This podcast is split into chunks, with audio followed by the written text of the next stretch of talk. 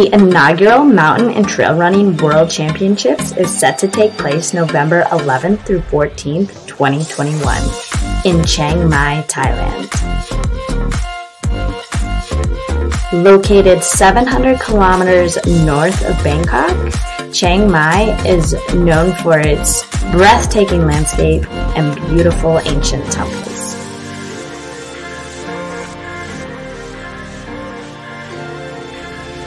The championships will consist of a short trail race, long trail race, vertical uphill race, and the senior and junior mountain races.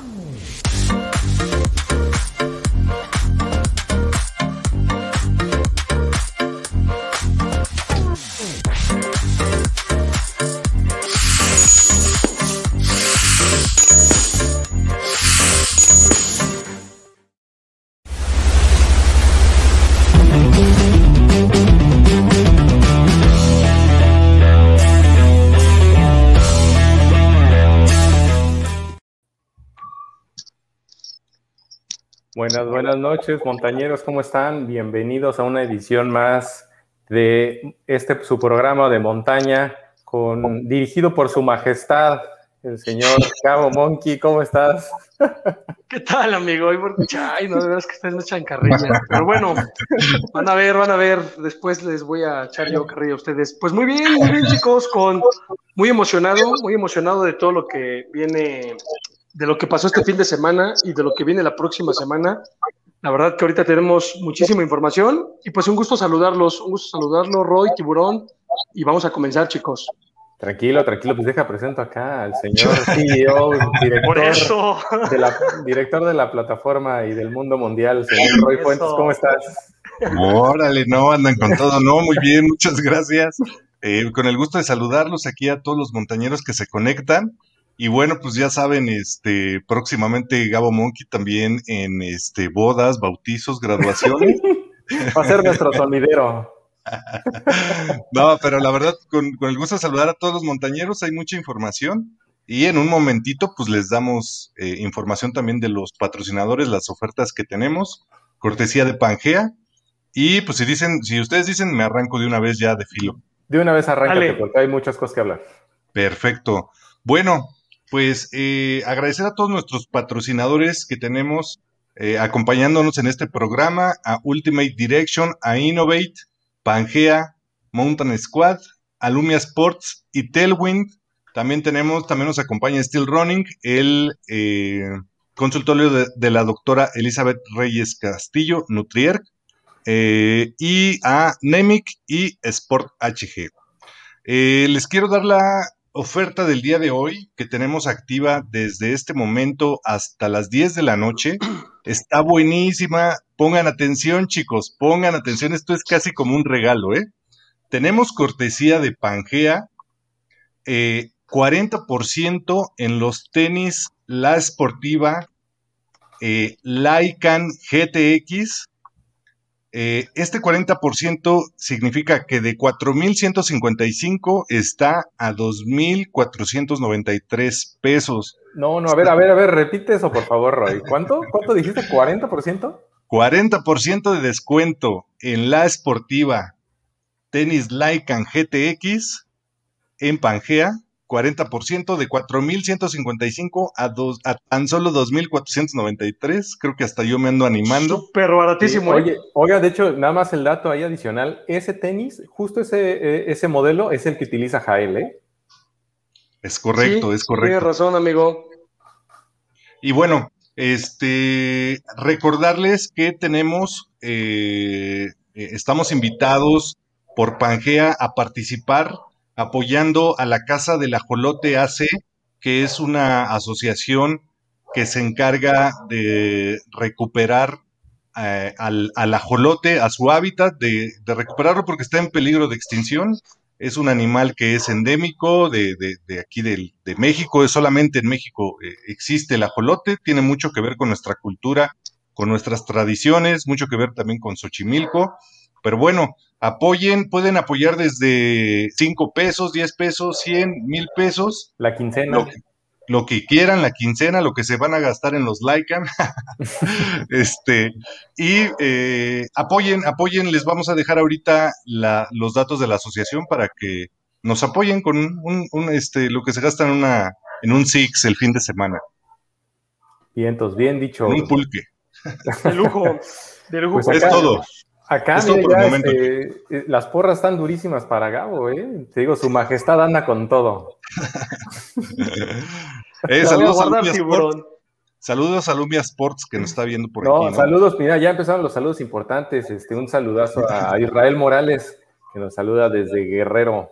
Desde Tixla, mi amigo Isra. Por allá lo vamos a ver próximamente, el 22 de agosto, en Tasco. Ahorita les platicamos. ¿En dónde? Bueno, pero ahora sí, nos vamos a arrancar porque hay un chorro de información este fin de semana. ¿Qué pasó? Hubo demasiadas carreras, tanto en nivel nacional como internacional. Ahorita Gabo nos va a dar la reseña de las nacional porque a mí siempre me toca lo de fuera. Eh, digo, los, dos más importantes son, eh, se corrió la primera carrera del año del serial de UTMB, una, una carrera en España que se llama Valderán. Eh, está, bueno, ¿para qué les digo? ¿no? Es la, misma organización que, nos trae UTMB ahí en, Chamonix, es la misma organización que trae esta carrera en, España. Eh, la, ganadora fue Ana Carlson de Suecia, ¿no? Son, son más o menos, ¿cuánto eran? Ah, sí, de hecho sí son 100 millas, son 160 kilómetros, se los echó en 29 horas, pero pues está cañón la ruta. Y eh, del lado de los hombres, Ionel Cristian Manole, el rumano, se echó el primer lugar. Pero bueno, esa, es de parte de, la organización de UTMB, la carrera de Valderán. Pero lo importante fue que el, campeonato de Skyrunning, que se había suspendido el año pasado por temas de COVID, se llevó a cabo este pasado fin de semana, también en España, en Valdeboy. de hecho, están muy cerca, tanto Valderán como Valdeboy están muy cerca, ahí en los Pirineos, en la frontera con, Francia. Eh, y la verdad es que el que se la rifó fue un, cuate japonés que ya lleva mucho tiempo en el circuito, que se llama, si no mal recuerdo, Rui Ueda. Sí, sí, Rui Ueda es un japonés que ya, llena, ya, ya tiene un, buen tiempo compitiendo en las Sky Race. Y, hubo tres distancias. Hubo el kilómetro vertical, que es la, la más rápida. Después hubo una carrera más o menos de 40 kilómetros y luego la larga, que me parece que son de 60 y algo kilómetros, ahorita les digo. Y este cuate Rui Hueda, en primero ganó el kilómetro vertical, ¿no? Se echó 35 minutos. Para la gente que, que es muy nueva en todo este tema del kilómetro vertical, es, es muy, muy raro que la gente se acerque a 30 minutos. De hecho, me parece que el, que el récord lo tiene este Remy Bonnet, justo el, este, este, corredor suizo que compite con, Juan Carlos y con toda la banda eh, europea en las Golden Trail Series, este, él tiene el récord de kilómetro vertical en, full, en, ¿cómo se llama? Eh, en Suiza es un kilómetro vertical que se llama full, fulé. ahorita me acuerdo. Eh, entonces, este cuate Roy Hueda termina en 35 minutos, un, un tiempazo para un kilómetro vertical, especialmente para, para temas de, campeonato del mundo. Y después, en la carrera larga, iba, iba liderando la carrera y se la sacaron al mero final. Termina quedando en tercer lugar atrás de Manuel Merillas y de Cristian Matis, pero una, una súper rifada la que es este japonés. Y del lado de, de las mujeres, gana eh, Marcela Vasinova de la República Checa en, el kilómetro vertical y después, este, ¿cómo se llama? Ay, perdón. Oye, Roger, estaría bueno, eh, digo, perdón la interrupción, eh, recordar lo que es el kilómetro vertical, ¿no? Porque hay, muchos montañeros que quizás no saben exactamente de qué, qué, cuál es la especificación para el kilómetro vertical. Claro que sí. A ver, un kilómetro vertical significa que vas a subir mil metros de desnivel en menos de 5 kilómetros. Ajá. Hay, hay, algunos que quedan exactamente a los 5 kilómetros y dependiendo de la inclinación, hay algunos que, que tienen hasta 2 menos. menos de 2 kilómetros. 1.9 es el de precisamente este de Suiza, en donde tiene el récord este eh, Remy Bonnet. Y, no manches, o sea, sí, imagínate la pendiente para subir mil metros en 2 kilómetros. Es 1.9.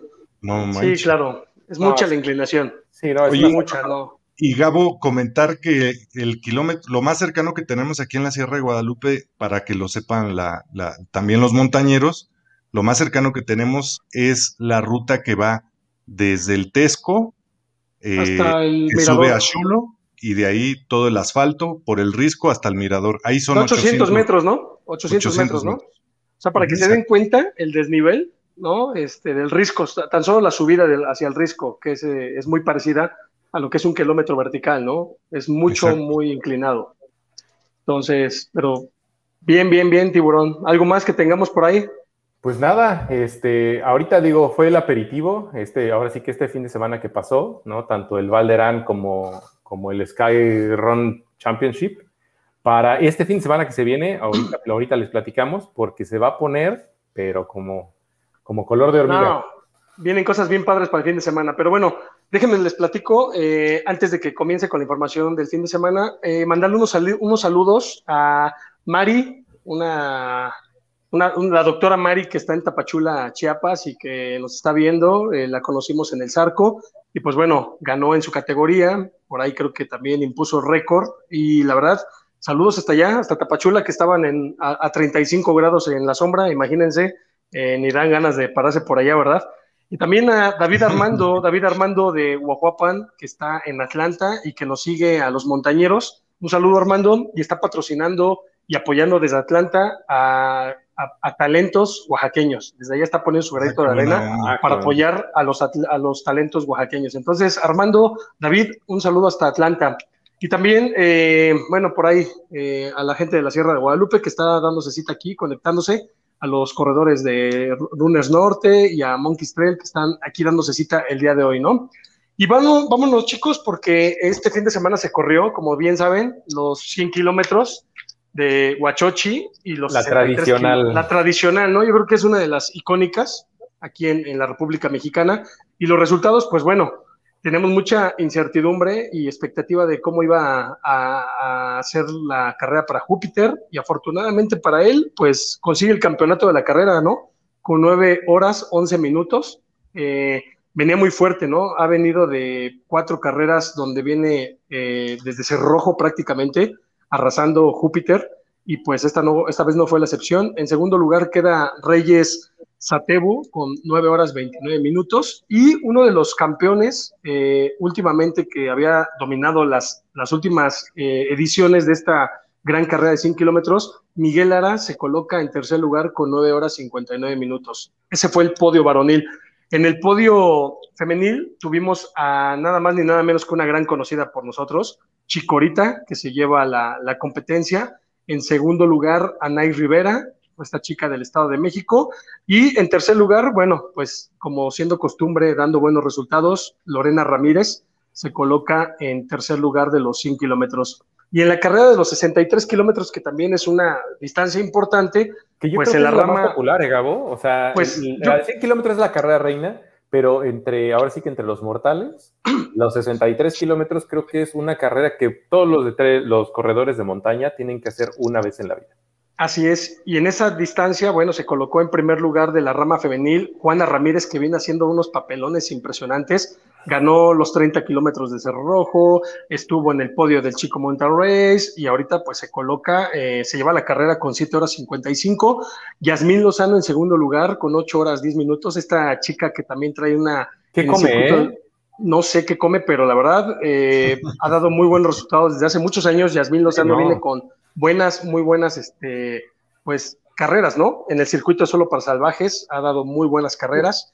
Y en tercer lugar se, se, coloca Beatriz Adriana Méndez con 8 horas 19 minutos. Ese es el podio femenil. Y en el podio varonil de los 63K, Honorio Tomás con 5 horas 29 minutos. Récord de, otra vez, ¿eh? Es la sexta vez que lo gana y es récord de la prueba.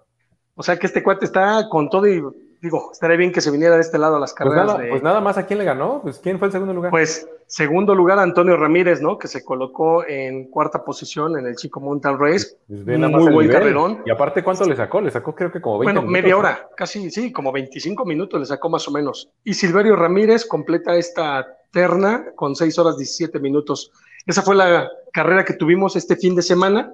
Y pues bueno, antes de, de entrar ya con, con el invitado que tenemos el día de hoy. Déjenme nada más comentarles de las carreras que se avecinan en las diferentes partes de la República. Algunos trails que están en su segunda edición, otros que van a ser su primera edición, pero la verdad pintan para hacer eventos de primer nivel.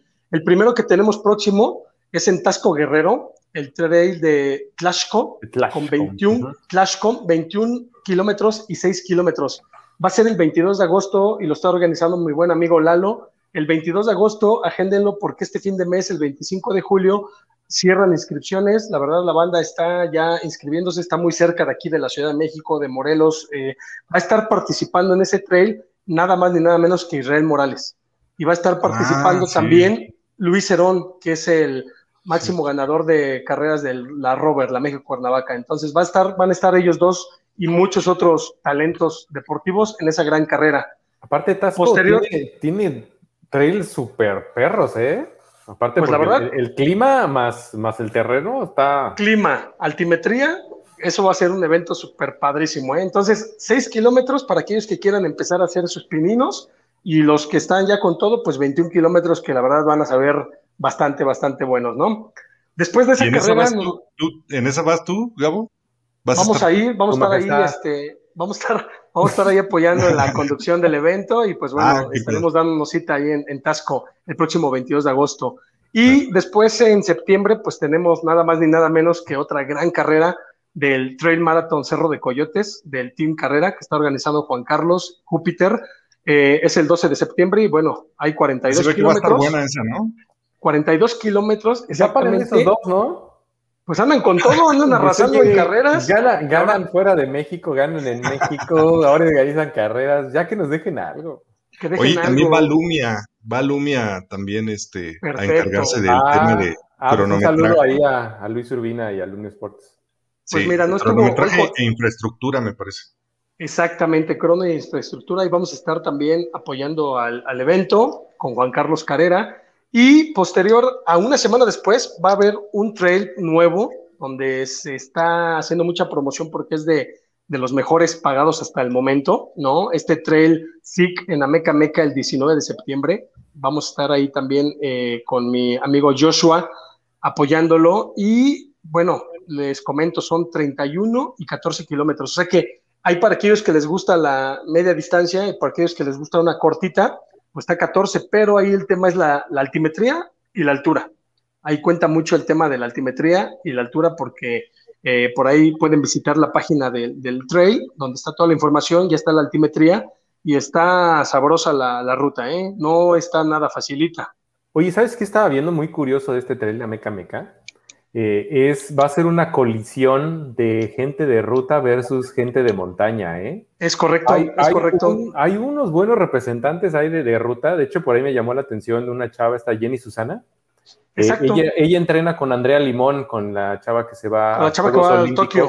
Ajá, y, la, conozco bien a Jenny Susana, competía en las carreras estas de ASICS, de ruta, en los retos. Y corre Fuerte, ¿eh? fuerte, fuerte, pero del lado de, montaña va a estar esta Karina Carsolio.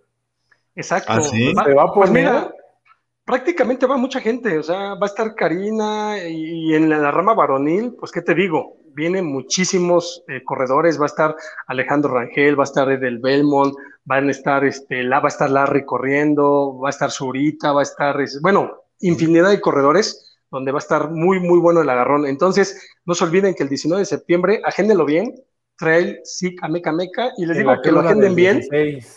No, déjate de eso, el 19 de septiembre es mi cumpleaños, así que por ah. favor, agéndenlo bien porque vamos a estar ahí en ese eventazo. Le, vamos a poner una coronita ahí junto a la fecha. ya me imagino cómo se va a poner esa, ¿eh?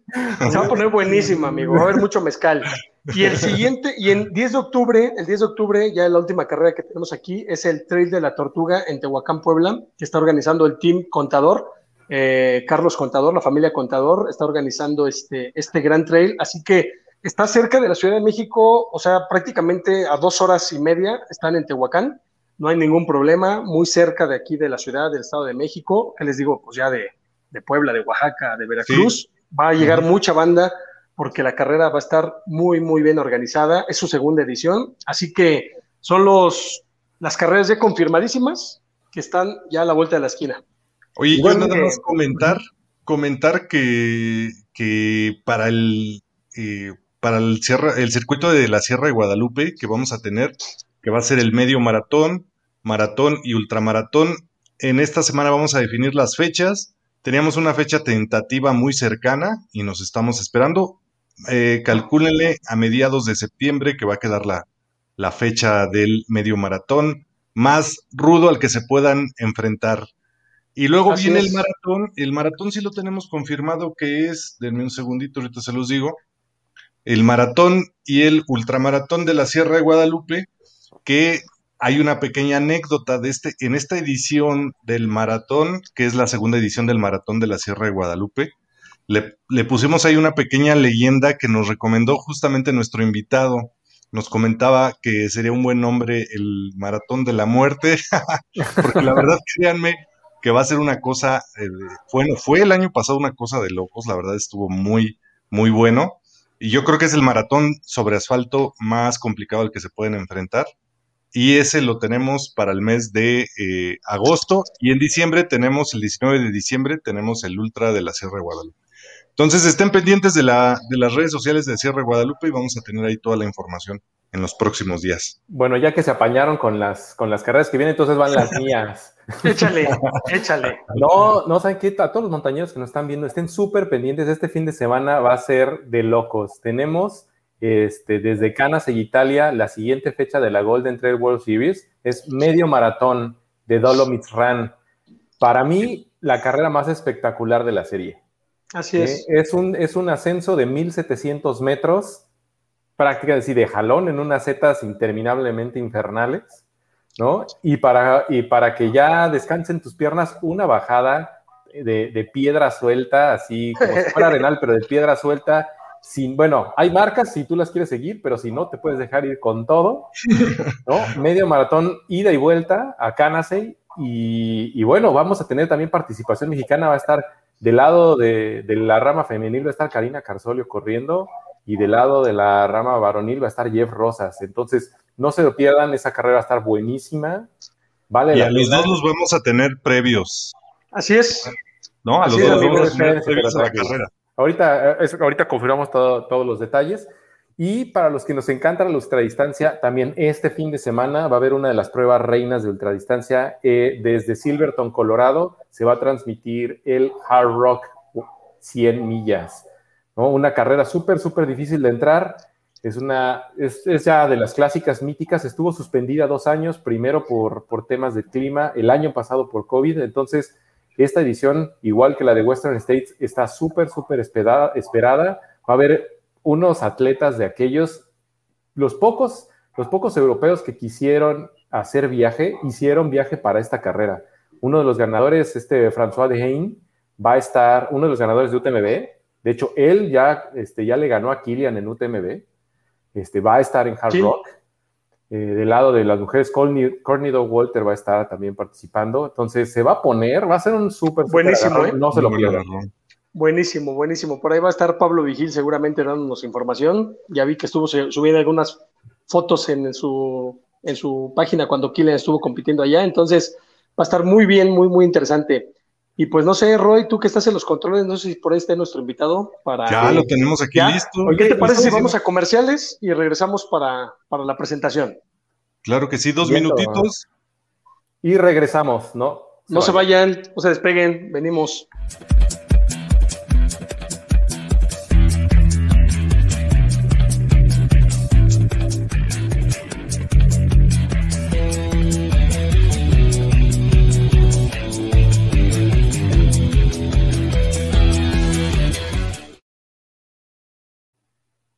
¿Ya ven? ¿Estuvieron rápido los comerciales o no? Rapidísimo, ¿no? Oye, dos minutos. ¿Qué pasó? ¿A, ti te gustaría irte a un mundial?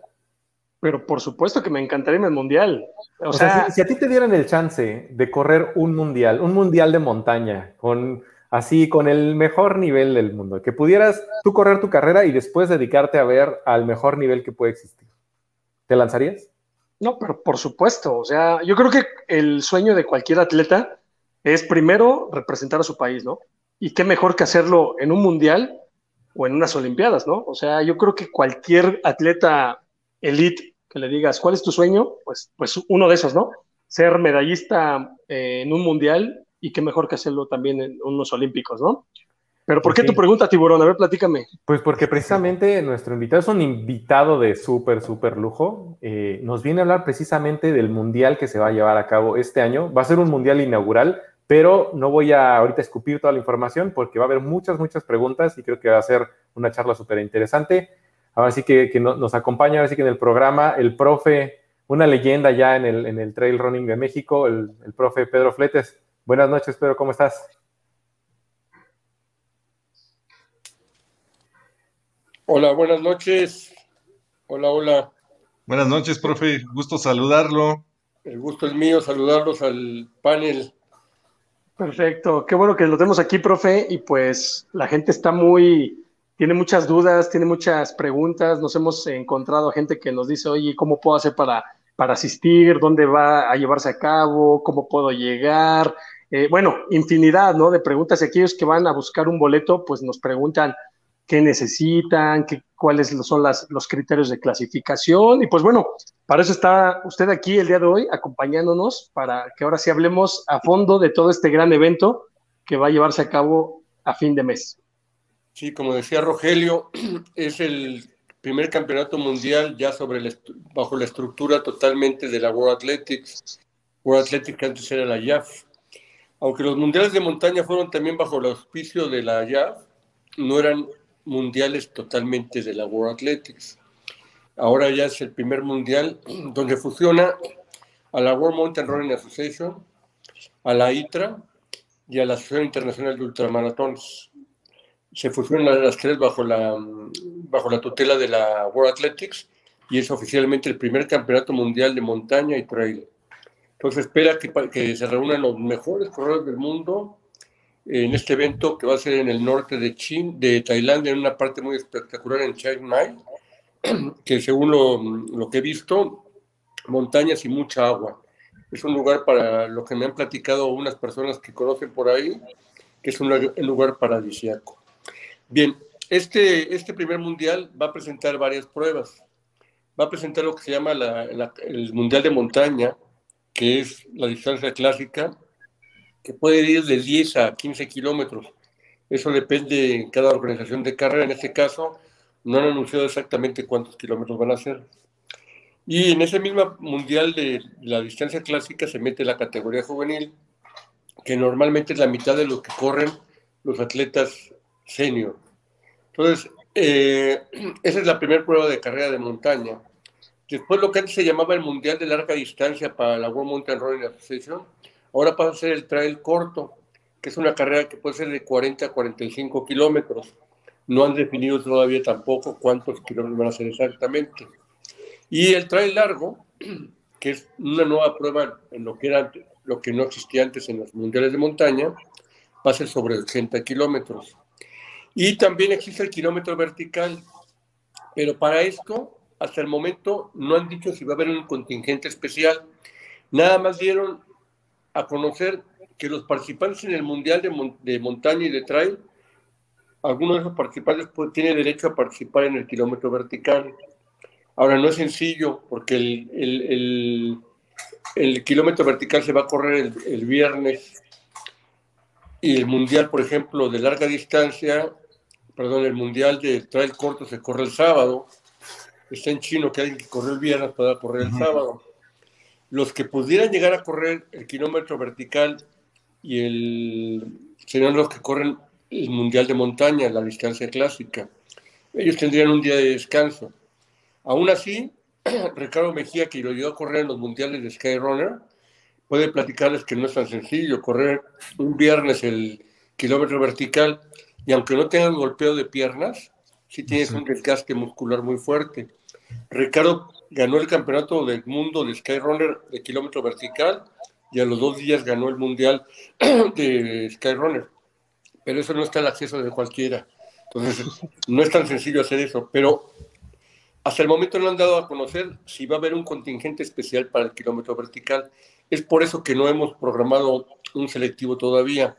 Si llegara a haber la posibilidad de abrir, que, que, la, que la World Athletics diga, si va a haber contingente especial para kilómetro vertical, abriríamos un selectivo. pero por el momento Ah, no hay nada de eso. Bien, ahora pasamos a lo que va a ser el selectivo aquí en México. Desde el año 2002, que hemos tenido los asistencia a los, a los mundiales de montaña, siempre ha habido eventos selectivos. O sea, no, no han ido corredores improvisados, siempre han ido atletas que se han ganado su lugar. Eh, si ustedes pueden ver, hemos estado publicando en la página de Mexatrail el historial de los mundiales de montaña, los antecedentes que hemos tenido en México. Como ha habido mundiales que nos han ido muy bien, ha habido mundiales en los que no nos fue tan bien, pero en todos ellos hubo selectivos. O sea, no, era la gente, no estaba dado de, de adedazo, sino finalmente había un evento selectivo y lo mejor que teníamos en México en ese momento asistían a esos campeonatos del mundo. Ahora, eh, por ahí me preguntan, ¿qué tanto apoyo va a haber por parte de la Federación Mexicana de Atletismo? ¿Qué tanto apoyo va a haber de la World Athletics? Miren, en México, el primer problema que nos enfrentamos es que esta especialidad no es una especialidad del ciclo olímpico. Entonces la CONADE no tiene ningún presupuesto asignado a ese tipo de eventos. Aquí llamamos ciclo olímpico, que sean parte de Juegos Centroamericanos y del Caribe, que sean parte de Juegos Panamericanos y obviamente que sean parte de Juegos Olímpicos. Al no haber esa estructura, los institutos del deporte normalmente no apoyan, el- la CONADE no apoya prácticamente porque para ellos no existe eso. Ahora, la Federación Mexicana de Atletismo menos. Desde hace años que les cortaron el presupuesto, no tienen dinero para nada de eso. O sea, desde el 2002 que se ha hecho esto, los selectivos, se ha apoyado a algunos atletas, pero por el, por el presupuesto que manda la World Athletics, la World Athletics manda normalmente de mil a mil quinientos dólares, no manda más. Y con eso teníamos dos opciones, o pulverizar ese dinero entre todo el contingente o apoyar al atleta que le veíamos con máximas posibilidades para un desempeño. Hemos optado siempre por darle el apoyo al atleta que tenga mejor perspectiva de resultados. Eh, en algunas ocasiones hemos llegado a pagar los boletos de dos atletas, incluso hasta de tres atletas. Y ha sido, ha sido posible una parte porque hubo el apoyo de la World Athletics, antes Jazz, otra parte porque el circuito solo para salvajes otorgaba un, porcentaje, y otro porque el Instituto del Deporte del Estado de México llegó a apoyar también en alguna ocasión. Bien, esos son los antecedentes para que sepamos que el apoyo económico para el viaje no existe, pero no existe porque no sea capricho de la federación. La federación no tiene dinero en primera y la CONADE va a ser muy difícil que apoye. Ahí las alternativas de apoyo han sido los institutos del deporte de cada estado, se ha sacado. Eh, las universidades o escuelas a las que pertenecen los muchachos también se ha sacado. El apoyo de los municipios en los que pertenecen los muchachos también se ha sacado, históricamente lo sabemos. Y algunas ocasiones, mecenas que han apoyado de manera altruista a algún atleta, eh, o sea, empresarios que le han puesto algo de dinero, también se ha podido. Sabemos que es una labor difícil. Por eso ahorita yo me adelanté a hacer los selectivos, porque yendo a Tailandia el boleto de avión y los gastos pueden ser mucho mayores que a Europa. Si tenemos de ahorita de julio, agosto, septiembre, octubre, tenemos tres meses porque a mediados de noviembre es el mundial. Tres meses para poder buscar la manera de, buscar, de conseguir apoyo para poder asistir a estos, a estos mundiales de montaña. Bien, eso es el, término general de, antecedente porque muchos me han estado preguntando, profe, ¿y qué va a haber de apoyo? Pues el apoyo del viaje, pues no se puede, no lo hay, ¿no? Eh, eh, Gabriel conoce a un mecenas mexicano que ha apoyado mucho siempre a los atletas, que es Polo Rosas, de Interlaken, Suiza. Interlaken. Mm. Polo es, junto con su esposa, propietario de un hotel en Interlaken y, y un de restaurante, y siempre ha apoyado a los muchachos cuando van a correr allá a Suiza o a Europa, ahí los acoge en su casa, bueno, perdón, en el hotel o hasta en su casa, los ha hospedado, les da de comer gratuito el día, los días que están ahí, cuando llegamos a ir a correr al Jumfra, ahí se los hospedaba Polo, o sea, ha sido un mecenas mexicano totalmente, este, de manera increíble, ¿no? Pero como él, hay algunos mecenas también que apoyan a este tipo de atletas cuando en verdad se lo, se lo han ganado, ¿no? Eh, Polo apoyó a Ricardo Mejía durante varios años cuando dio a Ricardo a, a, Suiza a correr, le ha brindado todas las facilidades. Entonces, como Polo Rodas, llega a haber gente que nos ha apoyado en otros mundiales, lo cual es digno de agradecerles, ¿verdad? Bien, vamos a entrar ya a lo que es el selectivo en Real de 14. Real de 14 es un pueblo ahora sí podemos llamar montañés, de San Luis Potosí. Está a 2.680 metros de altitud. Estamos más o menos hablando como la altitud de la ciudad de Toluca. Eh, Real de 14 es un clima semidesértico, es un pueblo que fue un, pueblo minero y toda su vegetación es a base de cactáceas. lo interesante de aquí es que no es un lugar muy caliente, la parte de arriba, hablando del Real de 14, porque por la altitud que tiene y la, y la latitud en la que se encuentra, el clima normalmente es fresco. Ya Rogelio que corrió puede constatar bajas, a la parte de las ahí el clima es totalmente opuesto. Es un infierno. Es un infierno. Cambia de estar, supongamos, arriba a 15, 16 grados, allá abajo puede estar a 30 grados, 32 grados, 33 grados. Cambia radicalmente el clima. Pasa mucho como con el, como el ultramaratón de los cañones en la Sinforosa. Arriba en, en Huachochi estás a 16 grados y abajo en la Sinforosa, en el Río Verde, puede estar a 35 grados. Son climas así. Pero hablemos en términos generales. El evento inicia el viernes a las seis y media de la mañana con los 70 kilómetros.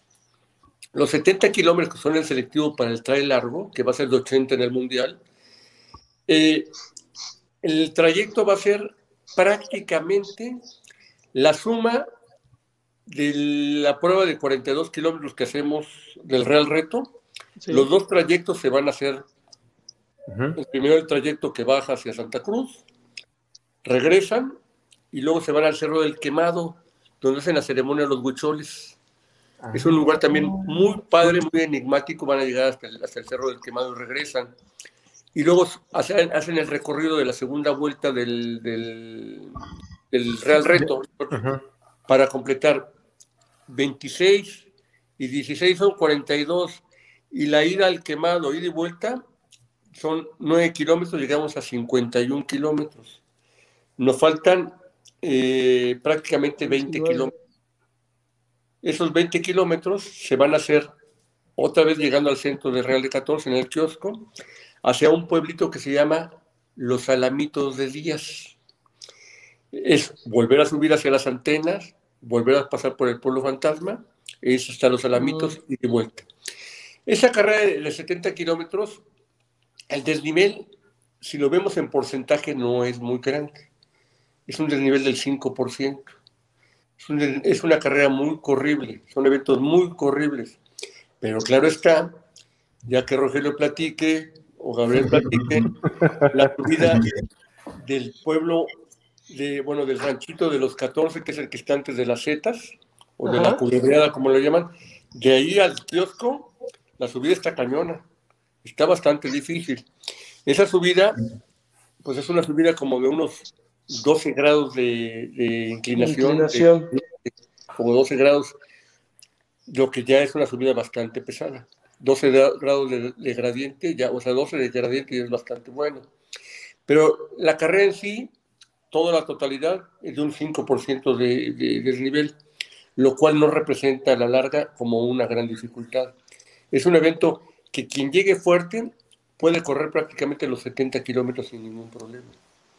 Bien, la parte más fuerte va a estar al principio, los últimos 20 kilómetros son, son 20 kilómetros mucho más relax, es más completar distancia en unos pequeños desniveles, pero muy sencillos, el ida y vuelta. Nuestra ruta prácticamente son idas y vueltas, lo cual facilita para nosotros mucho el marcaje, mucho la seguridad y ayuda mucho que la gente no se pierda porque se van encontrando de ir y vuelta los corredores, que facilita mucho para los abastecimientos, para todo es mucho más fácil para nosotros hacer los trayectos de ida y vuelta. Bien, esa es la carrera de 70 kilómetros.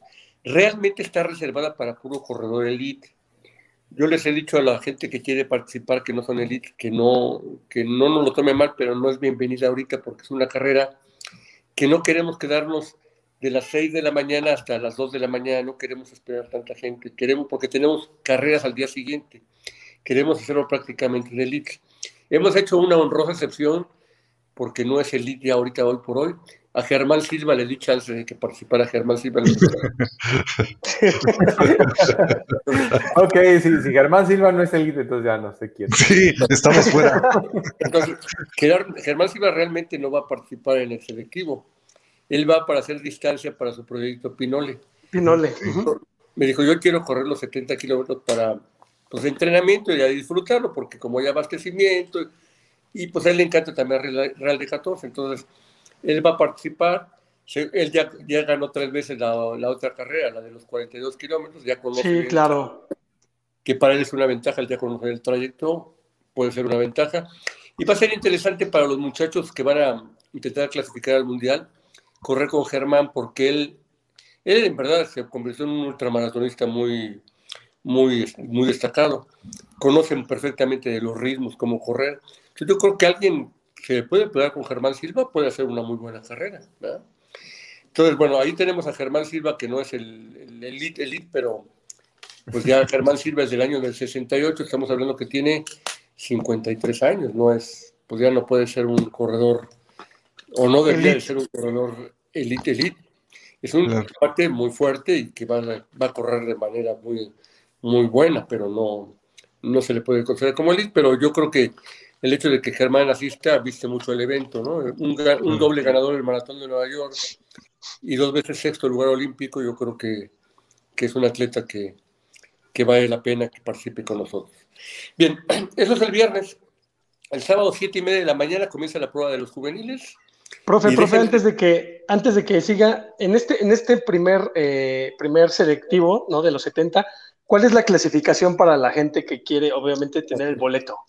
Sí, porque eso, eso creo que le interesa porque va a ser un poquito confuso y seguramente va a haber preguntas. Ok. Así es. Eh, tiene que haber parámetros de clasificación. No puede decir del primero al cuarto clasifican así porque sí.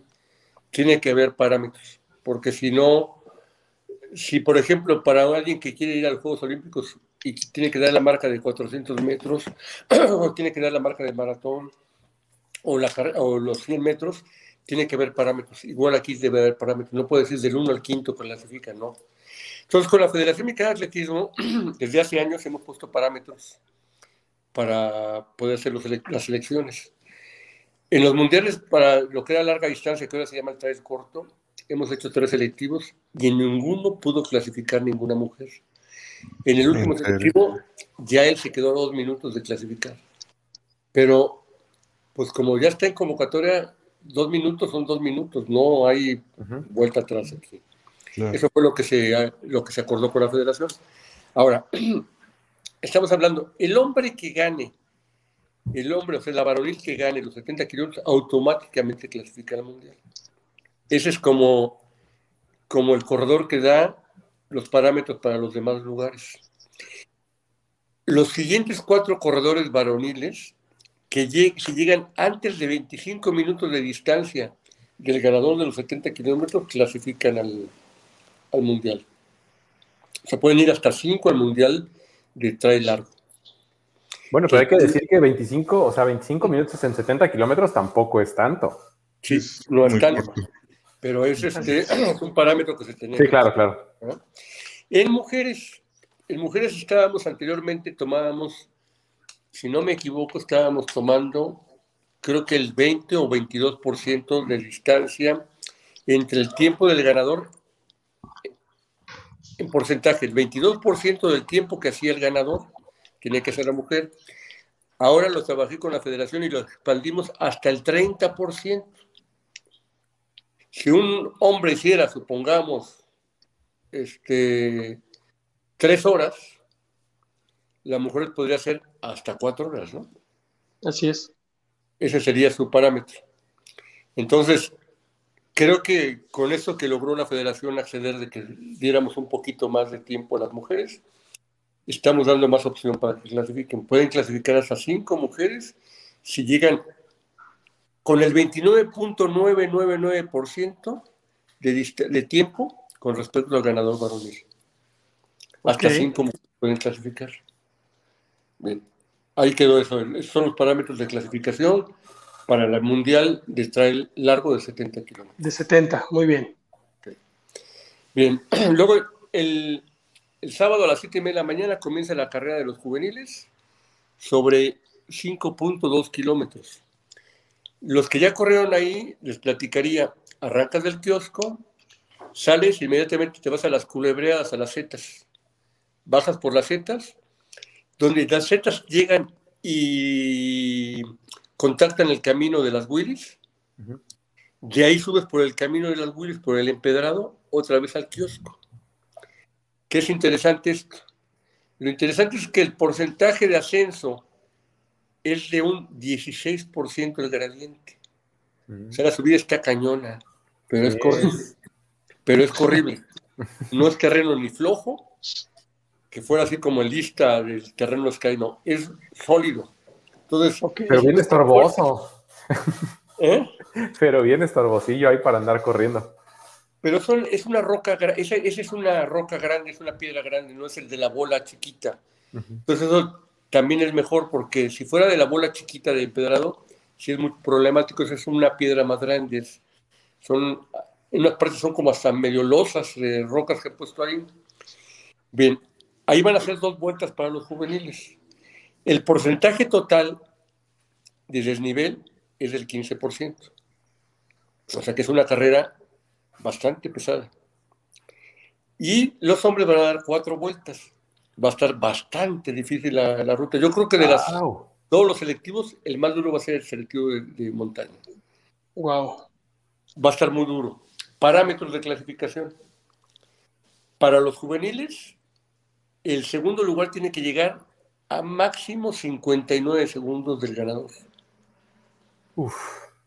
Y para que clasifique el tercer lugar, tiene que llegar a no más de dos minutos. ¿Después de cuatro vueltas? Dos vueltas. Ah, dos vueltas, sí. Dos. Ahí, ¿de dónde sacan esas tablas?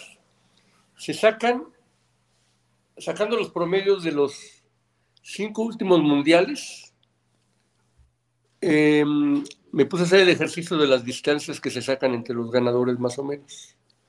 Entonces eso es, se, se, pasa de allá para acá, más o menos son los, los, los parámetros. En el Mundial, en la categoría juvenil, nada más pueden clasificar tres atletas. Entonces, está el ganador, que también clasifica de manera directa.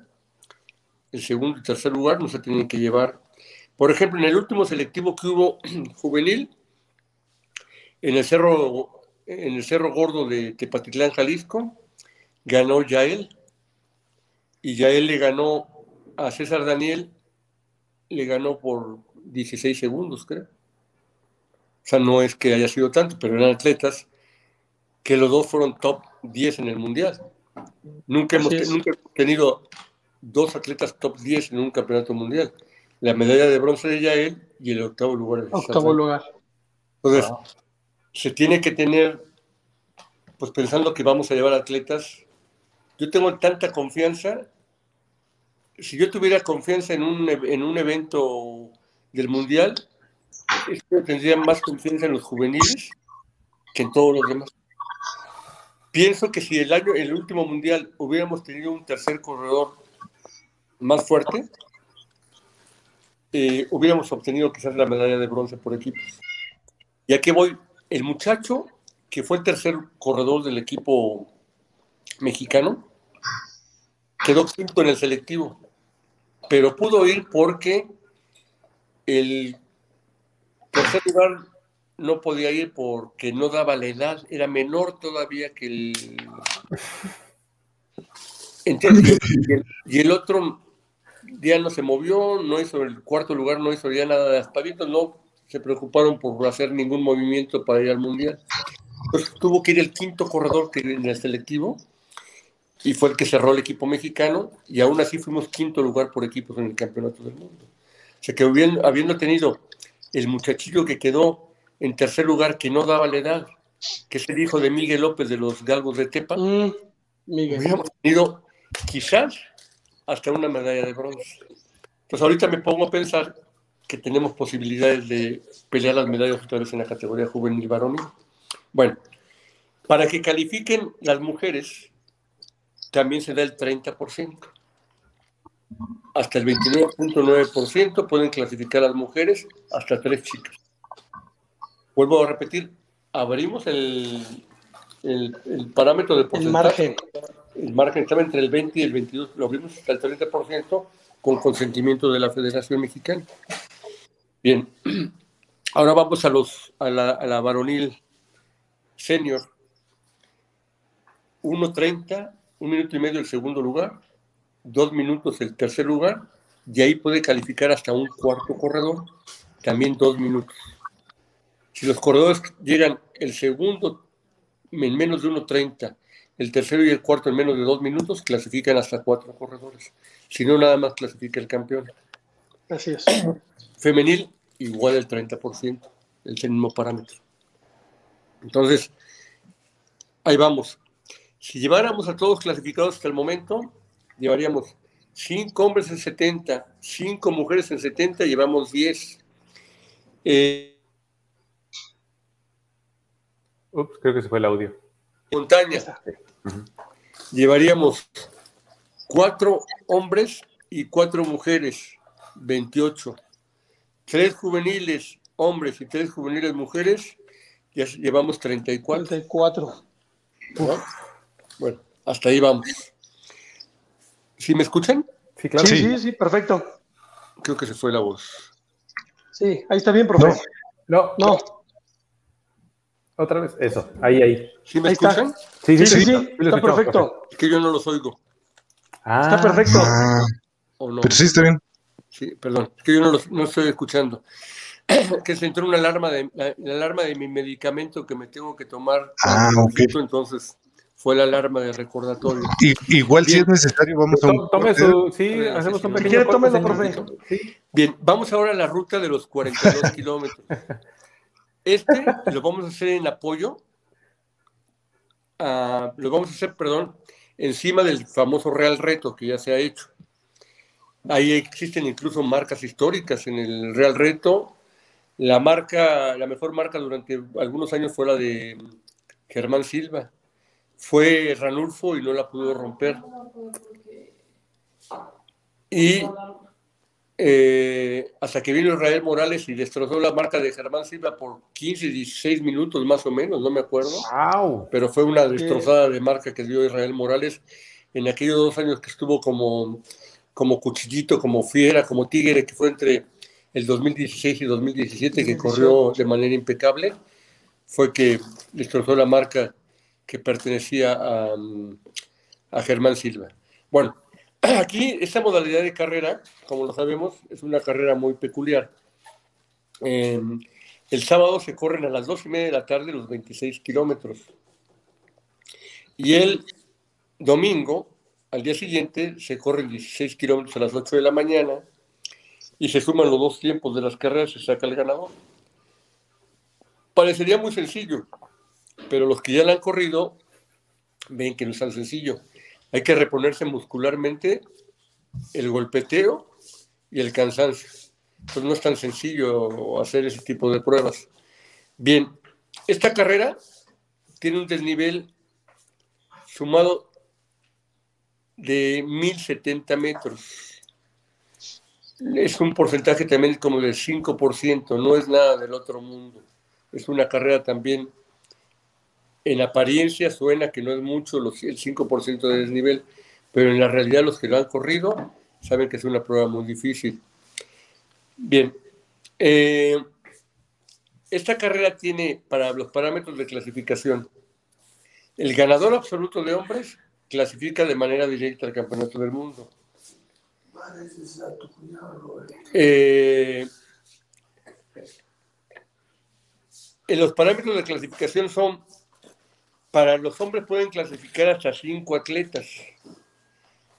Pue- El límite de tiempo es hasta 14 minutos de diferencia entre el primero y el quinto lugar que quiera clasificar. Para las mujeres se aplica igual el 30% de, de- de porcentaje de diferencia. Bueno, el 29.9% es lo que tienen que ser las mujeres. Pueden clasificarse también hasta cinco atletas. Miren, voy a hacer un break como la alarma me sacó del sonido, Sí, Sí, claro. vamos Sí. a volvernos a, voy a salirme y me voy a volver a meter enseguida para las preguntas que hagamos, por favor. Sí, claro. claro que sí. Y sirve que vamos a unos, a unos, a unos peque- a un pequeño corte, ¿no? Sí, ¿saben qué, chavos? Porque hay varias preguntas. Por ahí Luis Sí, Urbina hay, está hay varias. preguntando. sí, Luis hay varias. Entonces, para Vamos- recapitularlas, vamos a un corte, ¿no, Roy? Y regresamos Sí. este, Pon los volada, comerciales ¿va? que tantos te gustan, Roy. ¿Cuál quieres? Los amo, no saben. La verdad, sí, los amo. Sí, yo también los amo, yo también. Vámonos con, con los comerciales, chicos, y regresamos de volada. No se vayan. Vale, pues.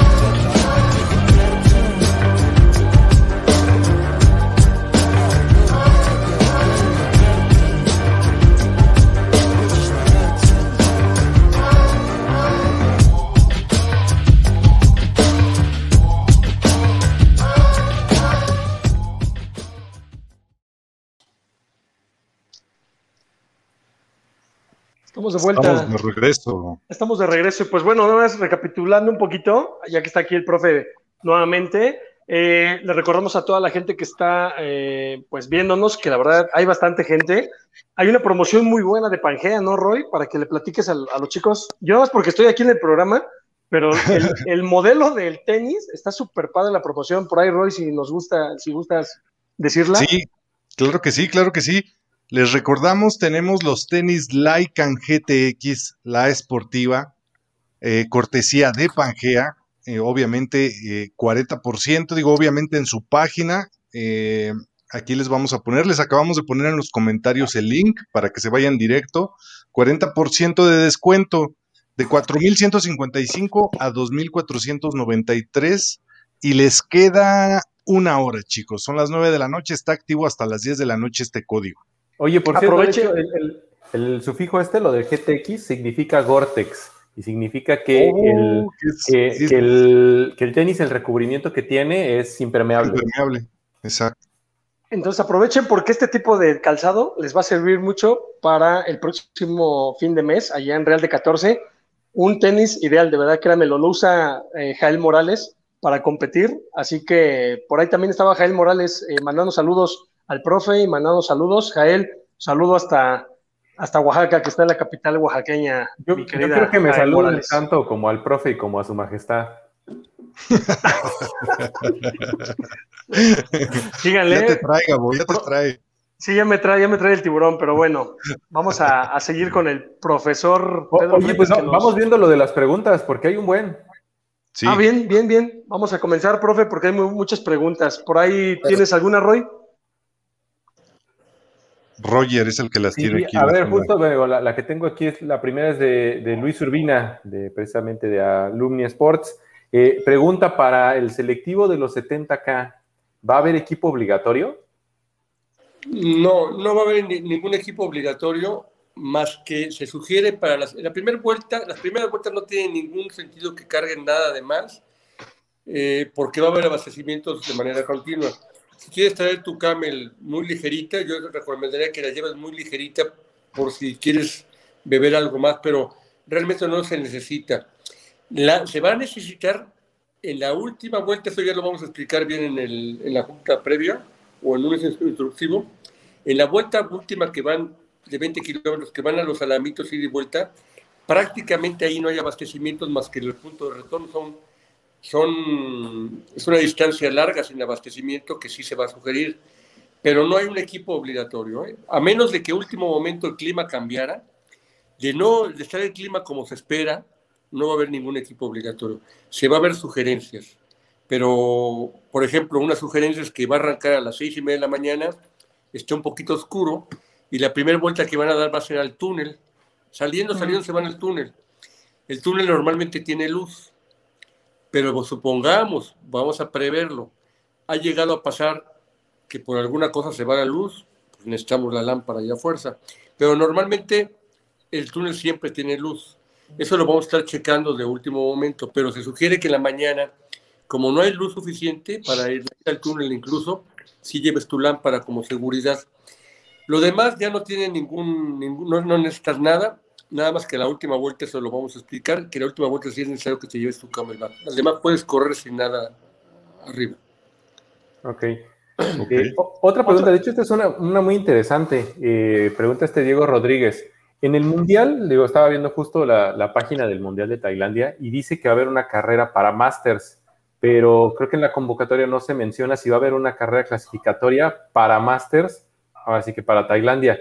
Eh, ¿Solamente va a haber un selectivo para libres o si se considera de repente tener selectivo para Masters? No, no, no, es que de manera oficial ellos tienen que mandar, la World Athletics tiene que mandar a la federación ya todas las reglas ya oficiales y hasta el momento no han mandado ninguna, no han mandado la convocatoria oficial, por eso decía de las distancias. Hay cosas que se han hablado nada más, pero no hay nada todavía de manera oficial, no han mandado las rutas que van a ser de manera ya exacta. Ahí se han filtrado algunas informaciones y todo esto, pero no. No, aquí nada más se va a hacer para puros corredores elites, sin límite de edad. Si Germán Silva llegara a clasificar, llegara a ganar los 70 kilómetros y él opta por ir al mundial, es, es puede clasificar Claro. Pero no hay categorías en esto. en los mundiales normalmente hay carreras abiertas para la gente, normalmente. En las pruebas de larga distancia, lo que hoy va a ser el trail corto o en el trail largo, hay pruebas que se pueden hacer simultáneamente. En los mundiales de distancia clásica hacen carreras, pero no juntos con los elites. Llegan a hacer, por ejemplo, la carrera de los elites y dos horas después o, muy temprano en la carrera había estar público. Esa de máster no sé todavía cómo vaya a quedar, pero no creo que sea oficial de la, de la World Athletics. ¿eh? Ok. Por ahí también hay otra, otra, pregunta de Pau, Roger. Sí, una, una pregunta de Mexipau. Ella pregunta si todos los años el selectivo es en Real de 14, pero me parece que no, esta va a ser la primera vez, ¿no? No, es la primera. Es la primera vez que se hace en Real de 14. La última ocasión, el selectivo fue en Cerro Gordo, en Tepatitlán. Tepatitlán, y la distancia larga fue en, en, el, en Tren de Pueblos Mágicos de Tepoztlán a Villa del Carbón, que ganó Júpiter Carrera. Él ya se clasificó, ahí se fue cuando se clasificó para ir al Mundial de Villangostura, Júpiter Carrera, exactamente. No, Real de 14 no va a ser la, primera ocasión que se hace Ok. ¿Qué otra pregunta tienen? Bueno, básicamente mucha gente está preguntando si pueden competir, ¿no? En, las diferentes rutas. Ya explicó el profe que, a, excepción de la de 70 kilómetros, ¿no? En las demás no hay problema de, participación, ¿verdad? No hay problema, pero realmente la gente que se espera que participe de manera masiva es en el Real Reto, la prueba de los 26 más, más 16. Más 16. Ahí hay muchas categorías para hombres y mujeres ahí sí se premia por categorías. Las demás carreras no hay categorías, obviamente. Bueno, está la juvenil, que se llama la, U, la U20, o sea, bajo de 20 años. Pero ahí no vas a aclarar, ¿eh? Es, es menor de 20 años. Si tú cumples el 31 de diciembre de ese año, cumples los 20 años, no eres, no eres clasificable. Tienes que tener máximo 19 años este año. Tú puedes tener 18 el día del selectivo y cumplir 19 años al 31 de diciembre. Pero si cumples 20 años al 31 de diciembre, no eres... Ya no eres clasificatorio. Ah, qué interesante, y eso hay que tenerlo bien en cuenta para la gente que... Eso es para los máximo nacidos en 2002. Y tiene cuatro años. Él puede participar en los 2002, 2003, 2004 y 2005. Los 2006 no pueden clasificar, no son clasificables todavía. De hecho, va a venir una niña de Puebla de 14 años a participar para foguearse, pero no va a poder clasificar aunque ganara el, el como pasó con el hijo de Miguel López de, los Galgos de Tepa, que no pudo clasificar por ser menor de edad todavía, para, no era clasificable. Ay, pero qué buen fogueo. Ah, no, yo creo que eso es una cosa este, extraordinaria. Ideal. porque mira, muchas veces hay chicos que corren muy bien, pero ya cuando llegan con los leones rasurados y se prueban, no, es lo mismo, ¿eh? no es lo mismo, ustedes lo saben. Eh, yo lo, lo, digo, aquí en México me ha tocado llevar atletas muy buenos. Ejemplo, Pedro Pérez Ampualteca, que es actualmente el presidente de la Asociación de Atletismo de Tlaxcala. Él llegó a tener el récord en la Malinche, el récord en las lagunas de Zempoala, corredor elite en México. Las dos veces que fue a correr al extranjero, a los mundiales, si no soy chiquito, y era un corredor fortísimo, pero no pudo. No sé a qué se refiera, si sea el síndrome del jamaicón.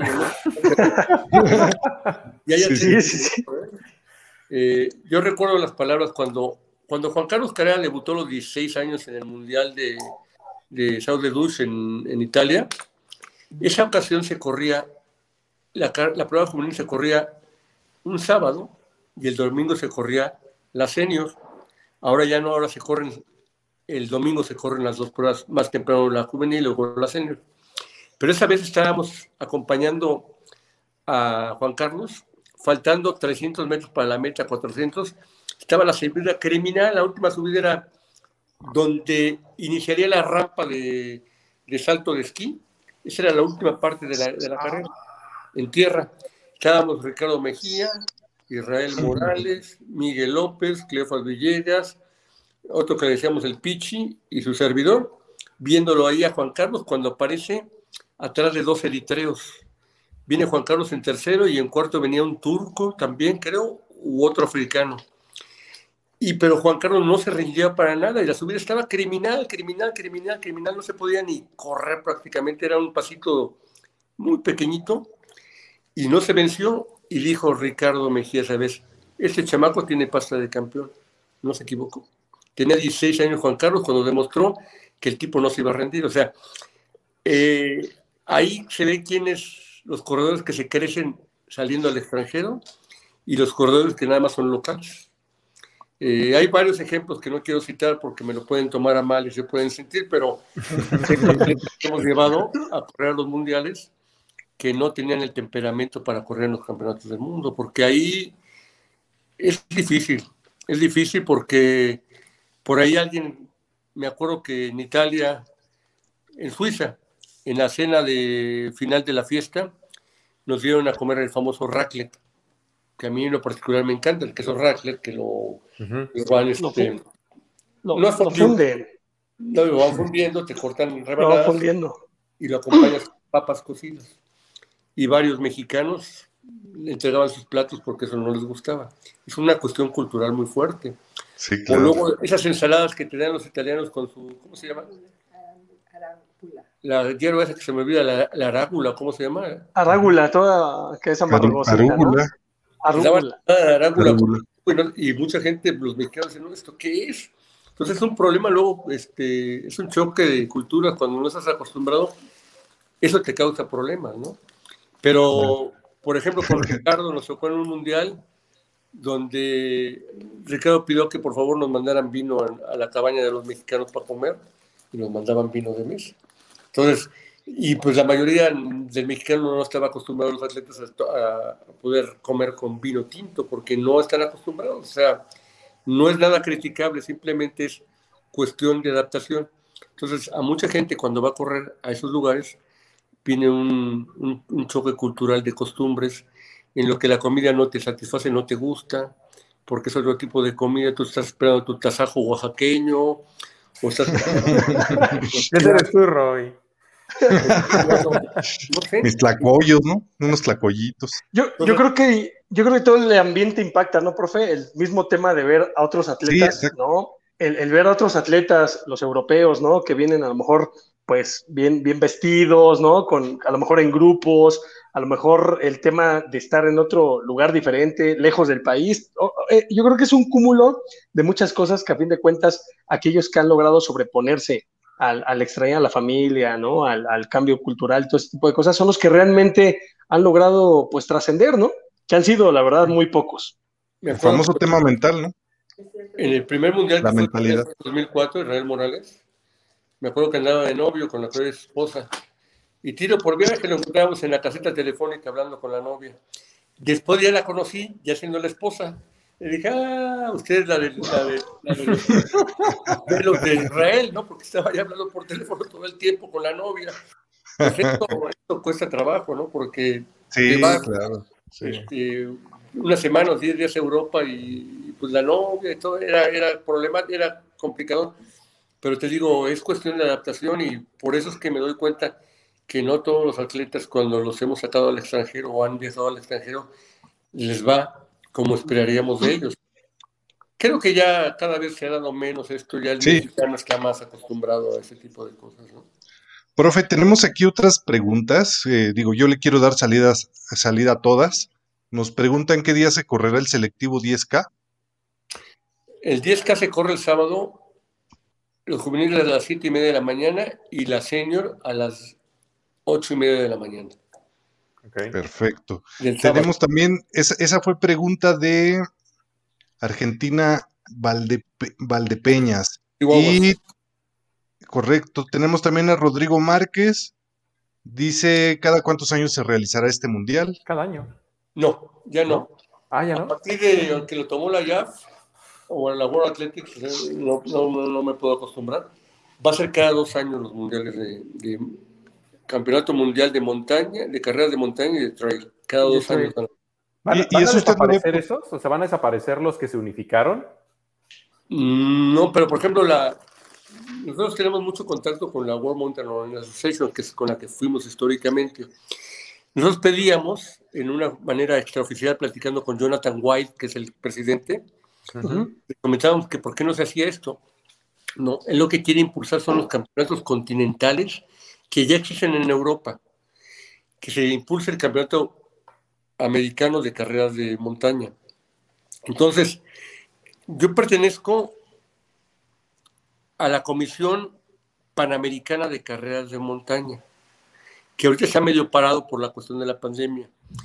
Ahí la presidenta es esa chica Shirley venezolana. Y en ese mismo comité estamos Diego Sarva, el director del K42 de Villangostura, Ujú. Está Nancy Hobbs, que la conocen muchos, es la tesorera de la World Mountain Running Association durante muchos años, eh, vicepresidente de la ATRA en Estados Unidos, de la American Trail Running Association. Es una personalidad y yo somos cuatro los miembros de, la- de ese comité de panamericano.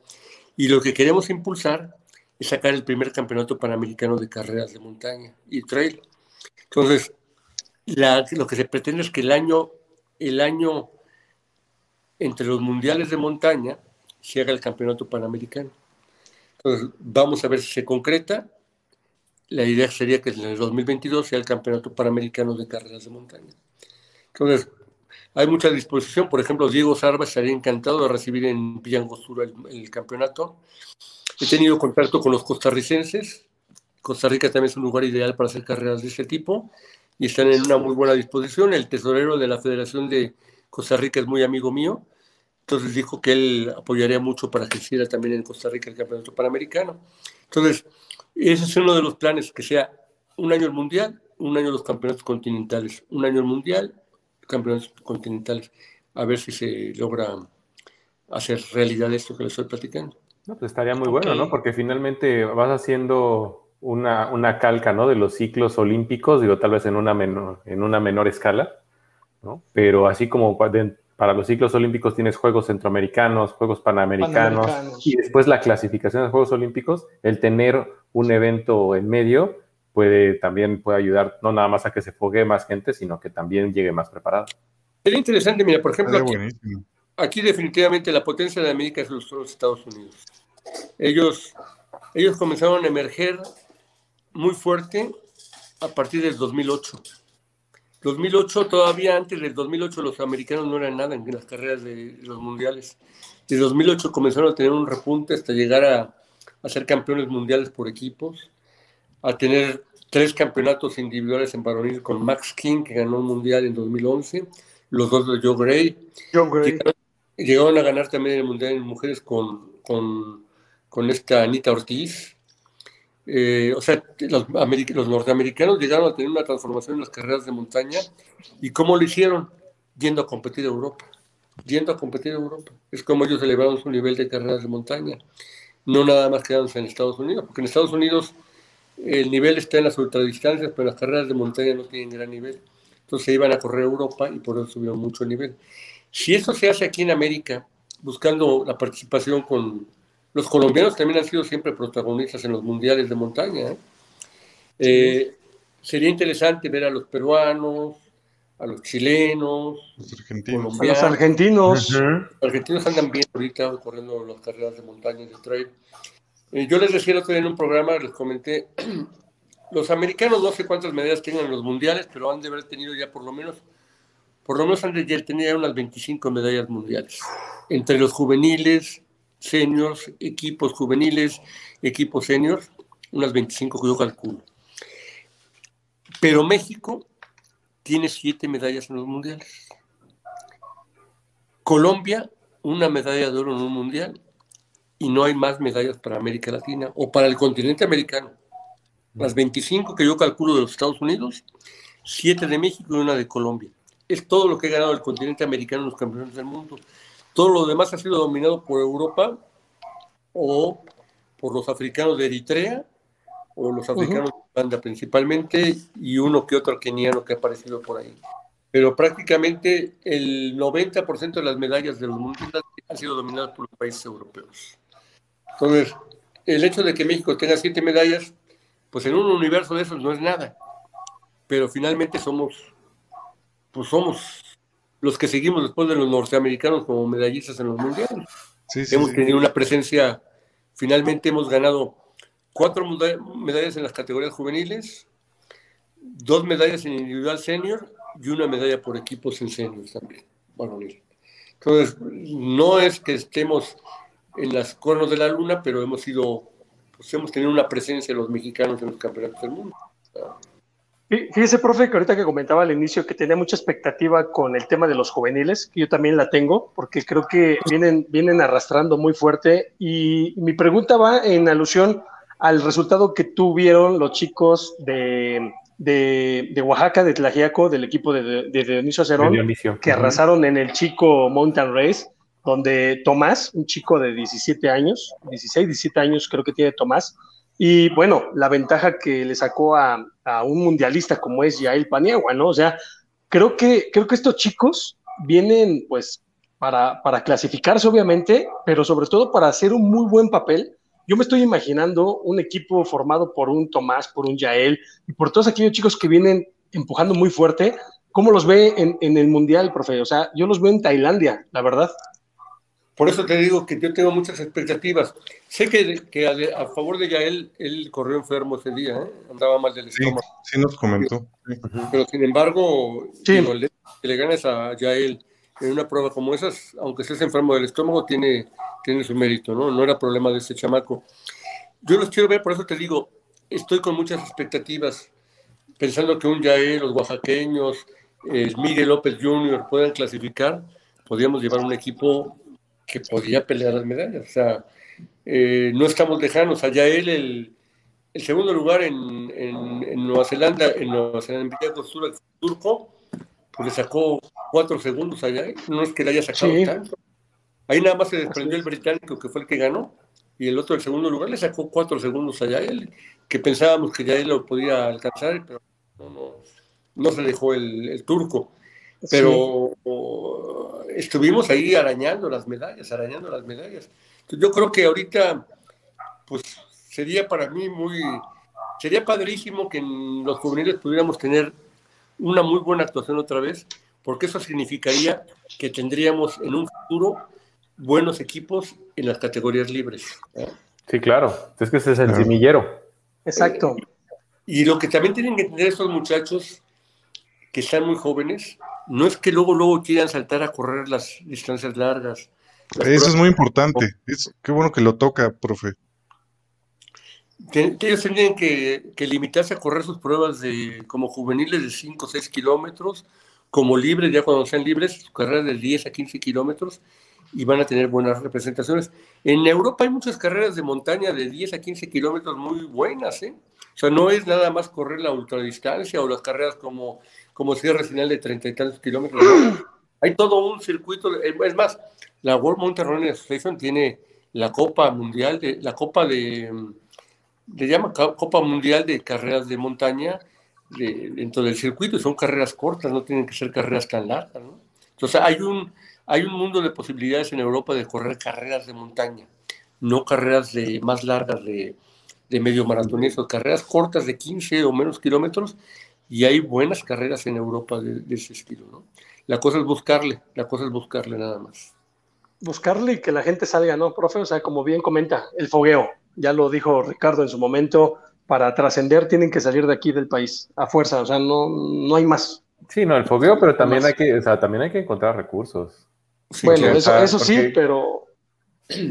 O sea, finalmente los juveniles que se quieren ir fogueando, o sea, van a ser dos o tres o hasta cinco, ¿no? En el digo, hasta cuatro, perdón, en el caso de una representación en un mundial, ¿no? Pero fuera de esas competencias en donde vas representando a México, si vas tú solo, pues también tienes que encontrar los recursos para hacerlo. Yo tengo el proyecto, y lo voy a echar a andar, de formar la Asociación Mexicana de Carreras de Trail.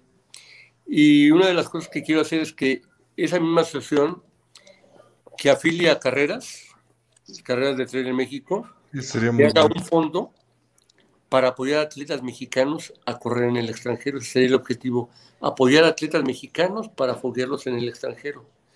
muy bueno. Vamos, carrera fulanita de tal, de Tehuacán, la ¿quieres pertenecer a la, a la Asociación Mexicana de Carreras de Trail? Tu afiliación te va a costar 3 mil pesos anuales, pero va a ser todo muy transparente, con tesorero y todo, que, vamos a utilizar ese dinero va a ser básicamente para apoyar a atletas mexicanos que podemos apoyar a correr en el extranjero en pruebas interesantes, apoyar a los atletas mexicanos que vayan a los campeonatos del mundo, apoyar a mexicanos que vayan a correr a los campeonatos continentales, etcétera, etcétera. Ese sería el objetivo y buscar sumar marcas, marcas deportivas que también puedan meterle un fondo a esto para que podamos, que los atletas tengan mucho mayor facilidad para poder a correr y no tengan que estar peregrinando y tocando puertas con el apoyo. Aquí podría haber un apoyo. No sería tan sencillo estar soltando el apoyo para todo el mundo. Tendría que ser en pruebas que consideremos hacer un comité de análisis. ¿A qué prueba quiere ir tal muchacho? Si a mí me dices que Karina Carzolo quiere ir a correr este, el Western State, yo diría no, no.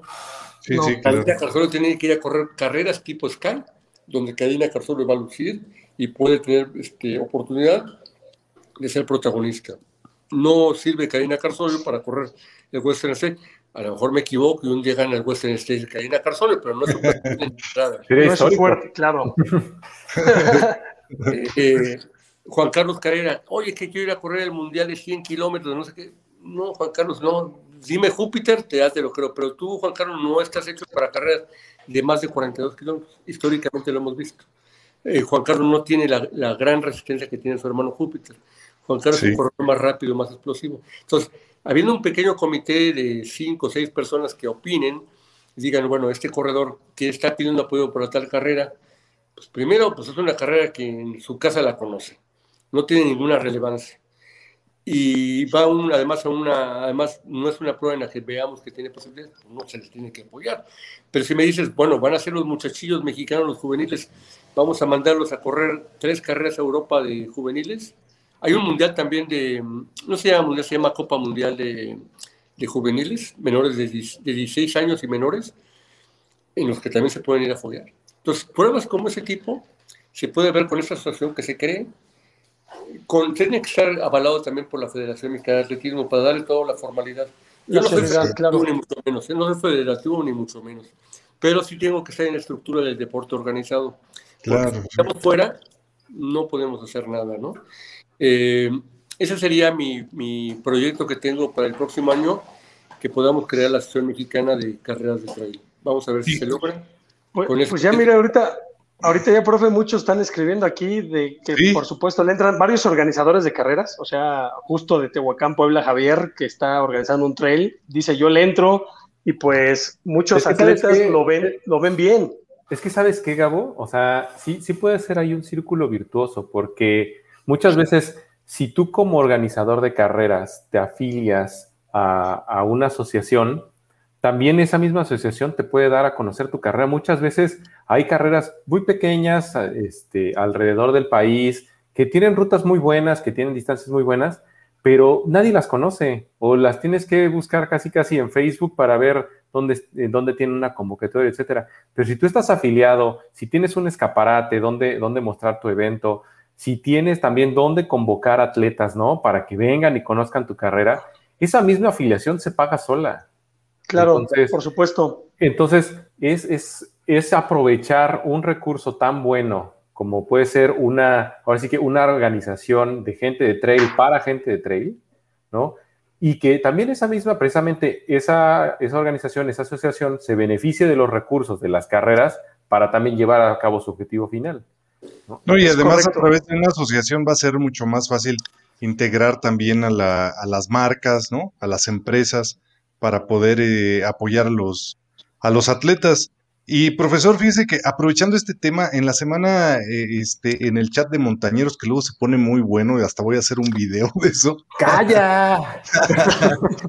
Platicábamos, profe, ¿qué, qué, posibilidad habría? Digo, a nosotros se nos ocurría, eh, entre otras cosas, de que se pudiera, si ya se tienen, si usted tiene estos este, selectivos, no habría manera de poder hacer a lo mejor un circuito a través de, del circuito solo para salvajes, que se pudiera hacer a través de puntos y que pudieran eh, generar, este, pues que, es, que esos chavos que van empujando vayan eh, acoplándose a esta estructura de ir, eh, estar constantes en las carreras,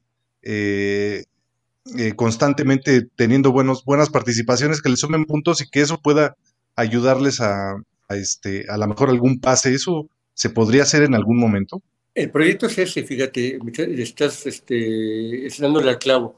El proyecto está de que para los siguientes mundiales o los campeonatos continentales haya carreras puntuables, donde, por ejemplo, se elijan carreras que tengan perfiles similares, ¿no?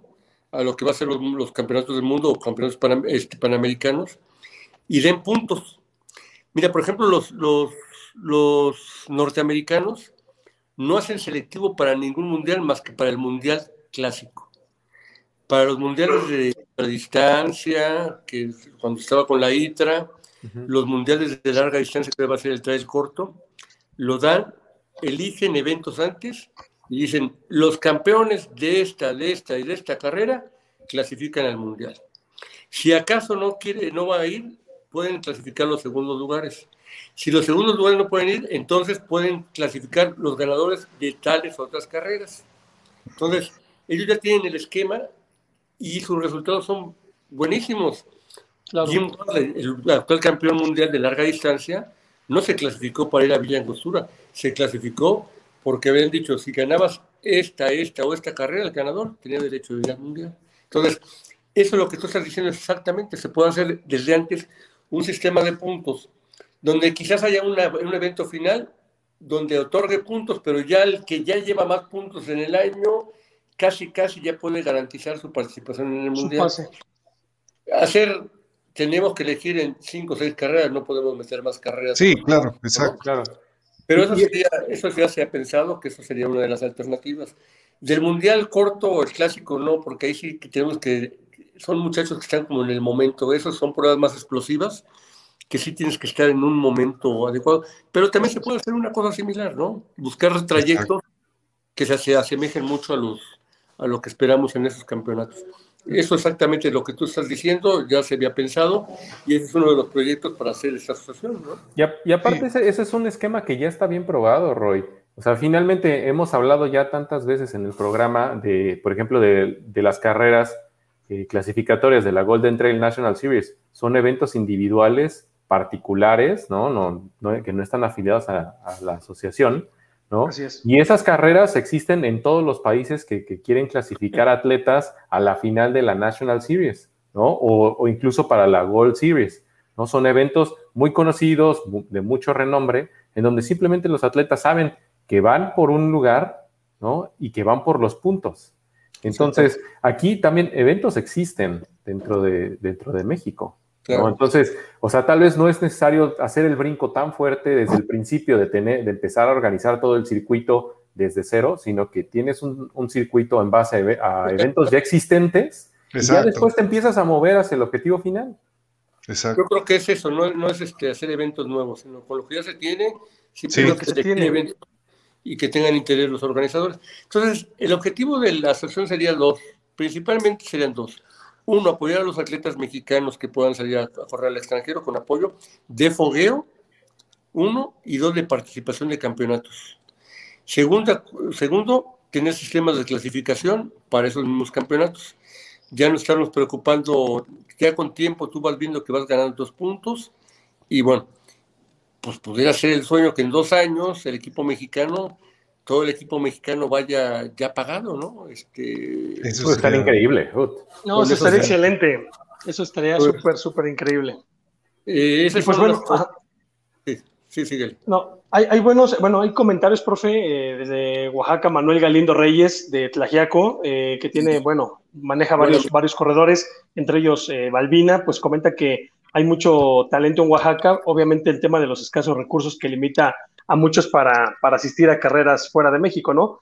También nos comentan desde Cuquila, desde Oaxaca, eh, del Club Tigres, que Tomás y Manuel, eh, Manuel y David, perdón, Tomás, Manuel y David, que fueron los que fueron a participar del Chico Mountain Race, pues igual requieren apoyo para, para participar, ¿no? Tanto en carreras, ya no olvídese, internacionales, ya carreras aquí en México. Yo comentaba que ese día en el Chico Mountain Race los chicos llegaron en casa de campaña, se quedaron ahí a acampar, traían su, fogatita, pusieron su, su, leña y ahí estuvieron, ¿no? O sea, y a pesar de, pues, dormir mal, ¿no? Porque realmente dormir en casa de campaña no es nada, nada para descansar, y con el frío que hacía, pues prácticamente tuvieron una destacada participación. También comenta Memo Quintana, Memo, te saludamos hasta Oaxaca, que va a estar en el, va a estar participando en Tennessee, ya ah, oficialmente en el backyard, ¿no? En el campeonato mundial. Dice que una asociación de apoyo para atletas mexicanos este, estaría muy bien para ir a carreras en Europa y, bueno, tener apoyo, ¿no? Otro, otro comentario de Alberto Martínez dice, para las asociaciones en México se han catalogado por ser exclusivas y controladas por unos cuantos. Dice que espera que este no sea el caso del trail, si es que se llega a dar alguna asociación de, para lo que hemos comentado, ¿no? Y pues bueno, eh, pues, son, los, son los comentarios cuantos que se elijan quiénes serían los del comité, porque no puede ser una asamblea donde participen 200, tiene que ser... Sí, no, exacto. claro. Pero pues sí. hablar, pues, pues y, la verdad es que tampoco hay tantos, tantos organizadores de carreras aquí en México, ¿no? no y aparte, por ejemplo, se cumplen ciclos. El, el, mismo representante, tanto de atletas como de organizaciones de la, organizadores de la ITRA, se elegía. O sea, tú como miembro, como, este, como participante de la ITRA, podrías, podías votar por tu representante como corredor o como tu, representante como organizador. O sea, no necesita ser siempre la misma, la misma gente. Puedes ir dando ciclos y pues cada quien puede, o sea, simplemente tú como atleta, si tú puedes tener derecho a elegir, ¿no? ¿Quién te va a representar? Pues eso elimina todo ese tipo de... Dime, por ejemplo, unos cuantos, yo les diría, Richard Boyd, eh, Nancy Hobbs, se me fue el nombre del otro, el otro norteamericano, son tres que presiden la Comisión de Montaña en Estados Unidos los últimos 15 años y los resultados ahí están. O sea, no es nada más que sean unos cuantos, sino el objetivo que busquen. Claro. Gente honesta, que participe en un comité, gente honesta, sin intereses de lucro, eh, sin intereses políticos, sino simplemente apoyar al deporte, en este caso el deporte de nosotros, el deporte de carreras de montaña y de trail. Siendo pues eso, pues no, que no hay ningún problema, ¿no? Sí, claro. y, y, yo creo que son pocos los que podrían participar, ¿no? O sea, siendo honestos, o sea, en una asociación necesitamos a, la gente experiencia, a la gente que lleva años en esto, y tampoco es que son tantos, ¿no? O sea, yo creo que aquí el profe y, y párale de contar. hay, gente, también muy conocedora, que está nueva en esto, muy conocedora y muy entusiasta, que también puede apoyar. No, no es necesario, o sea, de que hay gente, hay gente, ¿no? Pero ya eso ya sería, ya sería otro cantar. Eso ya otro cantar. Sí, sí, sí. Oiga, profe, yo, yo, quería preguntarle, digo, tal vez es un tema un poco mínimo, pero, pero soy demasiado preguntón. Eh, hay, bueno, hay 20 atletas que están peleando por, en este momento, por clasificar en la Golden Trail World Series, ¿no? Que en la, final va a ser en, en el K42 de Argentina y va a ser el 6 de noviembre. Pero coincide con que el 11 de noviembre es el Mundial de Tailandia ¿Eso no le resta también un poquito de nivel al, mundial? Porque pues, van a ser prácticamente los que, los que vayan a competir la del trail corto. Pues en Europa hay tanto nivel, hay tanto nivel en Europa que, que no creo que afecte. Ahora, este, la participación también de los africanos es muy importante. O sea, no, sí va a afectar definitivamente. No, van a faltar algunos atletas, es un hecho. Pero mm, finalmente el mundial es el mundial. ¿eh? Eh, mm, sí le va a restar, es un hecho. Pero no creo que le vaya a restar de manera. Eh, pues no significativa, ¿no? Como significativa, ¿no? En el sentido de, de, la, de la, la, competitividad, ¿no, profe?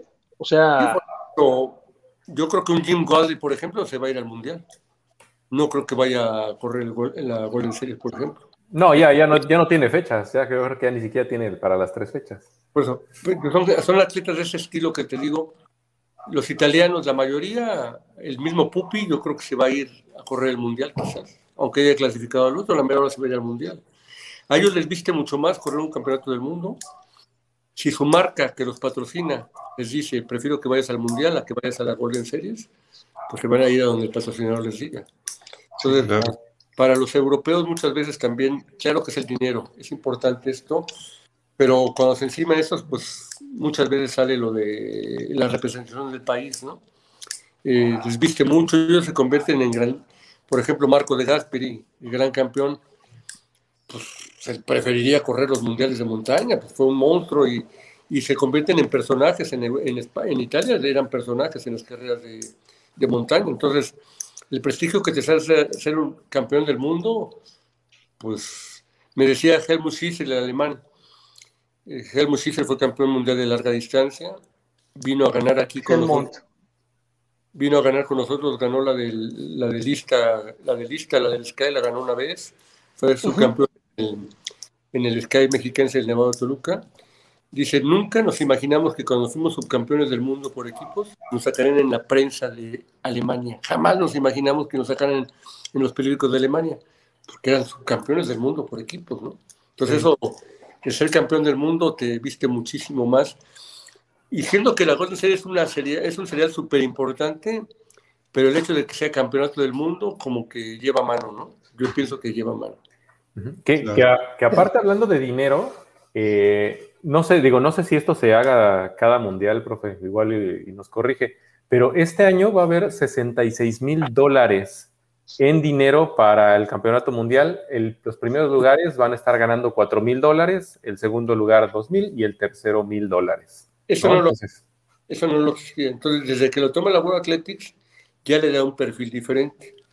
O sea, no existía. Entonces, todo eso, aparte del dinero, eh, quizás hay carreras que te pueden dar más por prestigio, bueno, por este, tú puedes a lo mejor arreglar, este, X atleta puede arreglar que si gana el cierre final le den más de 4 mil dólares a lo mejor.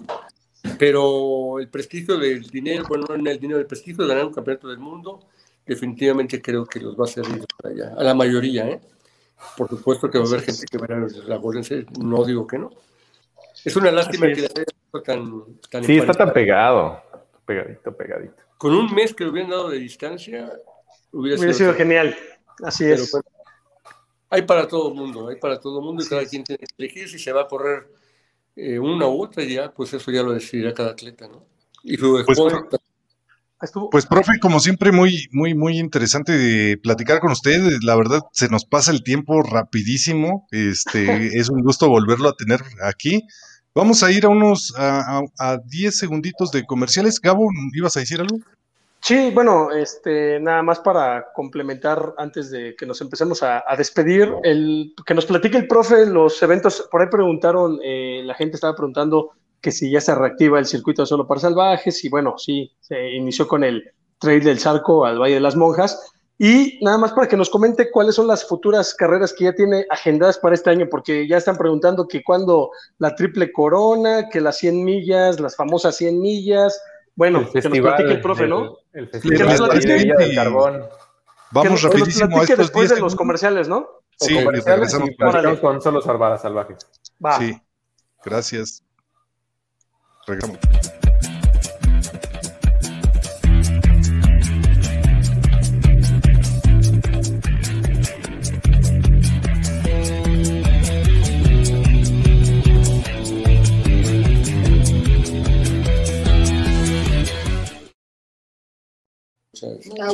Muy bien. Listo, rapidísimo. Ni 10 Entonces- segundos nos tardamos, creo. Ahí está. Entonces, profe, Bueno, les platíquenos. platico, les platico en el último fin de semana de septiembre, eh, la décima edición de las Travesías en las Sierras, el festival de ultradistancia con las famosas 100 millas, 100 kilómetros, 50 millas, 50 kilómetros. Eso es en... Tenemos ya más de, más de 100 inscritos para las 100 millas. Eso es todo. Pues Wow. va a ser una carrera bastante interesante, va a estar muy bonito porque las 100 millas, pues se juntó mucha gente y esperamos llegar a unos 120 corredores de 100 millas más o menos, calculo que va a haber. Bueno, eso va a ser el último fin de semana de septiembre y no va a haber triple corona este año, no va a haber triple corona porque implica mucho, mucha situación ahorita. Si nos vamos a los mundiales de montaña, yo en verdad eh, me quiero ir con mi esposa de vacaciones después. Ah, entonces por eso está bien. El boleto, el boleto a los mundiales yo siempre lo he pagado de mi bolsa. Entonces, pues, voy hasta Tailandia, pues amerita de que Sí. vaya mi esposa. Sí, claro. A ¿Nos lleva en la maleta, profe? Este, Es- Esa noticia sí nos llegó al corazón, profe. Ya estábamos preparando Oh, cómo ya- todo. Ya estaba, ya está corona. planeando viaje para llegar antes de la triple corona. No, pero luego, luego hay, un, hay un proyecto muy interesante que ya los hemos estado por ahí platicando con algunos amigos que van a apoyar. El próximo año la Triple Corona regresa hasta la, pan- hasta la panza del Iztaccíhuatl.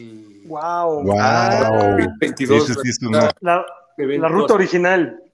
la ruta original, pero ahí es lo que decía hace rato Roy, va a haber un sistema de clasificación de puntos.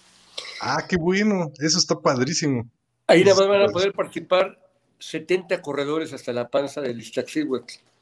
Y va a haber la otra, la otra prueba, la de la zona de albergues y, La- ajá. y la de la joya y vuelta, pero se va a hacer en días diferentes. Eh, probablemente la carrera de la zona de albergues se haga el sábado y el domingo se haga la carrera hasta la panza del Iztaccíhuatl para 70 corredores. Ya estoy en plática desde hace tiempo con algunos amigos muy interesados en apoyar, incluso uno de los primeros finalistas de esa carrera, Jorge Herrera, un gran amigo mío, scout de toda la vida, miembro del Socorro Alpino durante muchísimos años. Él es de los que corrieron las dos primeras carreras del Sky. Del, del Sky. Él es un cuate muy entusiasta y él va a ser de los que va a apoyar mucho a la realización de este evento hacia la panza del Iztaccíhuatl. Para el 2022 haremos ese evento con pruebas clasificatorias para nada más sacar 70 corredores que van a poder, van a tener el placer de correr esa carrera histórica donde tiene el récord Ricardo Mejía. A ver, a ver quién es el bueno, ¿no? De romperla, ¿no, profe? A ver quién es el bueno de, de ir por el récord, ¿no? Pues, digo, si tú me dijeras ahorita alguien que rompe el récord de Ricardo ahorita, la Nadie. verdad, nadie. El Oye, único- profe, ¿y van a ser en las mismas fechas? ¿Perdón? ¿Y va a ser en las mismas fechas que ahorita se lleva a cabo la triple corona? Sí, sí, vamos a hacer las mismas fechas. Va a ser el, el domingo, el siguiente domingo después del 12 de diciembre. ¿Por qué después el siguiente domingo después del 12 de diciembre? Porque nos lo han pedido siempre, porque pasa mucho peregrino por ahí por Paso de Cortés. Nos Ah, piden que sea después, del, después del, del Día de la Virgen de Guadalupe para que no haya mucho problema. Entonces, sí será la final el domingo después, del, o el fin de semana después de la- del 12 de diciembre del 2022. Y yo creo de las pruebas, queremos meter cinco pruebas clasificatorias.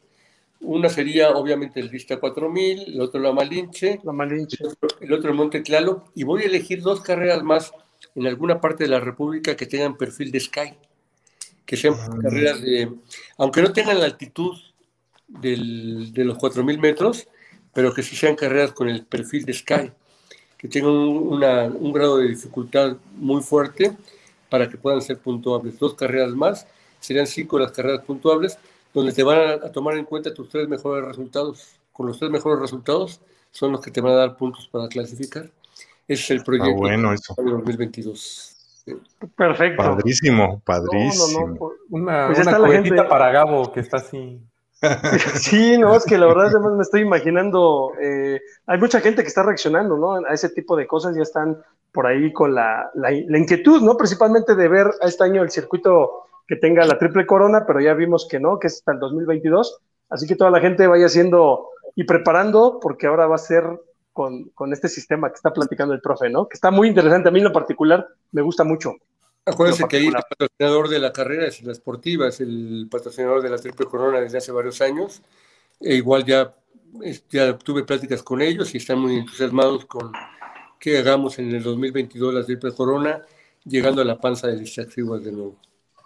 Padrísimo. Chulada, La idea- chulada, la verdad. idea, la idea sería traerse unos dos, tres corredores extranjeros también para que le den, para que den batalla con los mexicanos, ¿no? De que no sea nada más una prueba nacional, sino que vengan dos, tres corredores. Ahora en el Mundial voy a platicar con Joe Gray, porque él se fue encantadísimo de aquí de lista cuando ganó. Le voy a decir, Joe, ahora te espera la panza de lista Xiguas, entonces que lo voy a convencer para que venga a lista en, en 2022. Tengo muy buena amistad con Joe Gray, eh, llevamos muy buena relación con él y lo vamos a convencer a ver si viene para acá a correr también. Pues si puede convencer también a Kilian, profe, de una vez para que se lo traiga, porque sería un terreno que lo podría correr súper bien. Esa sería la labor No. de Ricardo, que nada más es que lo puede convencer a Ricardo. Sí, ¿verdad? Sí, es, el, es el único. Que venga a correr, a romper el récord de Ricardo, que venga a correr a 5.286 5.286 metros sobre el nivel del mar. Esa sería una cosa que Ricardo puede ayudarnos a convencer a Kilian y a la marca, a su marca Salomon, etcétera, a que lo traiga a correr aquí a México. Sería, una, sería un festín verlo correr en una prueba de saltitud. Y él ha subido al Everest, pues, ¿qué, les, qué le Ya, sirve? sí, Ah, 5.400, Cinco Pero- mil- 5.200. La marca de Ricardo no está fácil, ¿eh? no está fácil de romper. Bueno, esa. Pues si, si todavía De no hecho, le llega a la de marca de hecho- Ricardo en Pikes Peak, del Pikes Peak no le ha llegado, está a cuatro minutos, a cuatro minutos de la marca de Ricardo. Y en varias carreras todavía, hay muchas carreras en Europa que no ha bajado el tiempo de Ricardo. Kilian, ¿eh? Kilian. Kilian, pues cuánto tiempo le costó, en, no pudo, hasta en cierre final no lo había podido romper tampoco la marca de Ricardo. Así es. Así es que sería, sería un festín ver a, dos, tres corredores extranjeros. Pues ahí está Mario también, profe. Eh, no sé si Mario le, Mario le pegó mucho la altura cuando vino a correr la del Mesa 3 y están, Mendoza o este. O los colombianos, está David, David Cardona, David Cardona, que ganador del Mexatrel. Los colombianos sí son potentes para esto porque ellos tienen buena altitud en Colombia, entonces están acostumbrados. Pero a Mario Mendoza lo acabó la altitud en Mexatrel, no, no podía correr, o sea, no. Es difícil correr en altitud. Se tienen que venir por lo menos dos semanas antes para poderse aclimatar. O, No, pues, Joe Gray pues, vive finalmente en Colorado Springs y él tiene opción de estar corriendo por allá en las montañas. Entonces, eh, Colorado Springs está a, a 1600 metros, pero o, pues tiene mucha montaña ahí para entrenar en el caso de Joe Gray, pero no todos tienen la misma opción, ¿no? le voy, le voy a comentar a Marco de Gasperi. A mí me encantaría ver a Marco corriendo aquí. Digo, sé que Marco no es un chavo ya, pero Marco todavía tiene para correr, ¿eh? No, no, Marco sería el seis veces campeón del mundo de carreras de montaña. Sí, Sería tener aquí a Marco de Gasperi, sería pues, yo una creo cereza en el.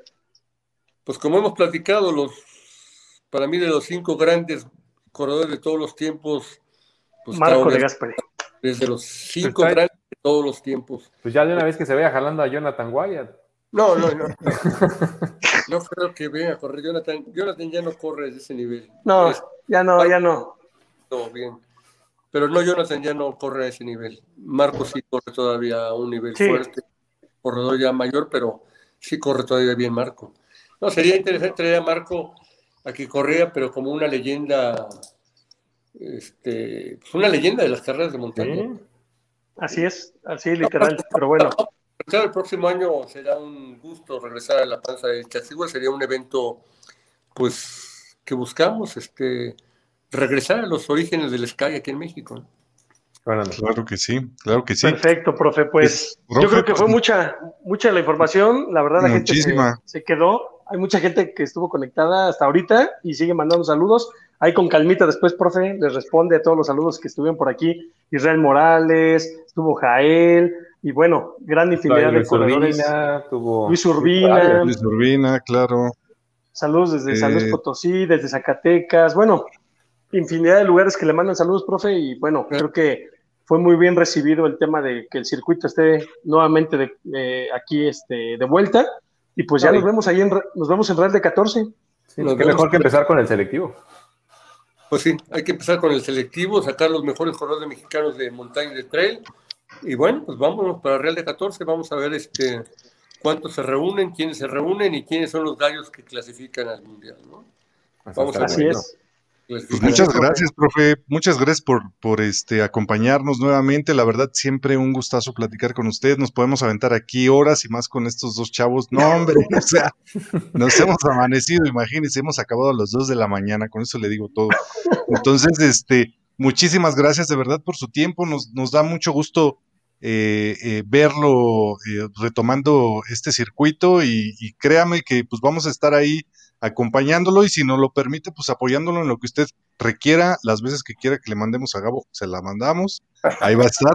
a su majestad. A su majestad. Nada más que ya anda, queriendo pedir este maquillista y varias cosas, profe. Contrólelo nada más, por favor. No, Gabo le mete mucha, mucha fibra en las transmisiones, muy buena la transmisión casi, casi nada más equiparable con Héctor, el Happy Face, cuando fue a, este, estuvo de animador en la Cheverrón. Nada más que de cada 10 palabras, eh, Héctor decían 11 groserías, pero todo No lo dudo, no lo dudo ni tantito. Estuvo mentando la madre a todos los que tiraban la cerveza, les mentaba la madre, porque... Saludos al buen Héctor, Héctor Mendoza. Saludos. Andaba andaba participando. Pues muchas gracias, profe. Muchas gracias y pues nos vemos ahí, ahí en, en Real de 14, fin de mes. Muchas gracias a ustedes, ¿eh? Gracias. Muchas gracias por su tiempo. Cuídense, profe. Saludos. Un abrazo. Abrazo. Pues ahí está, chicos. Ahí está. Buenísimo, toda la información, toda la gente que está conectada, pues ya tiene toda la información. Si se la perdió, repite el programa, va a estar ya disponible en unos minutos después de que terminemos.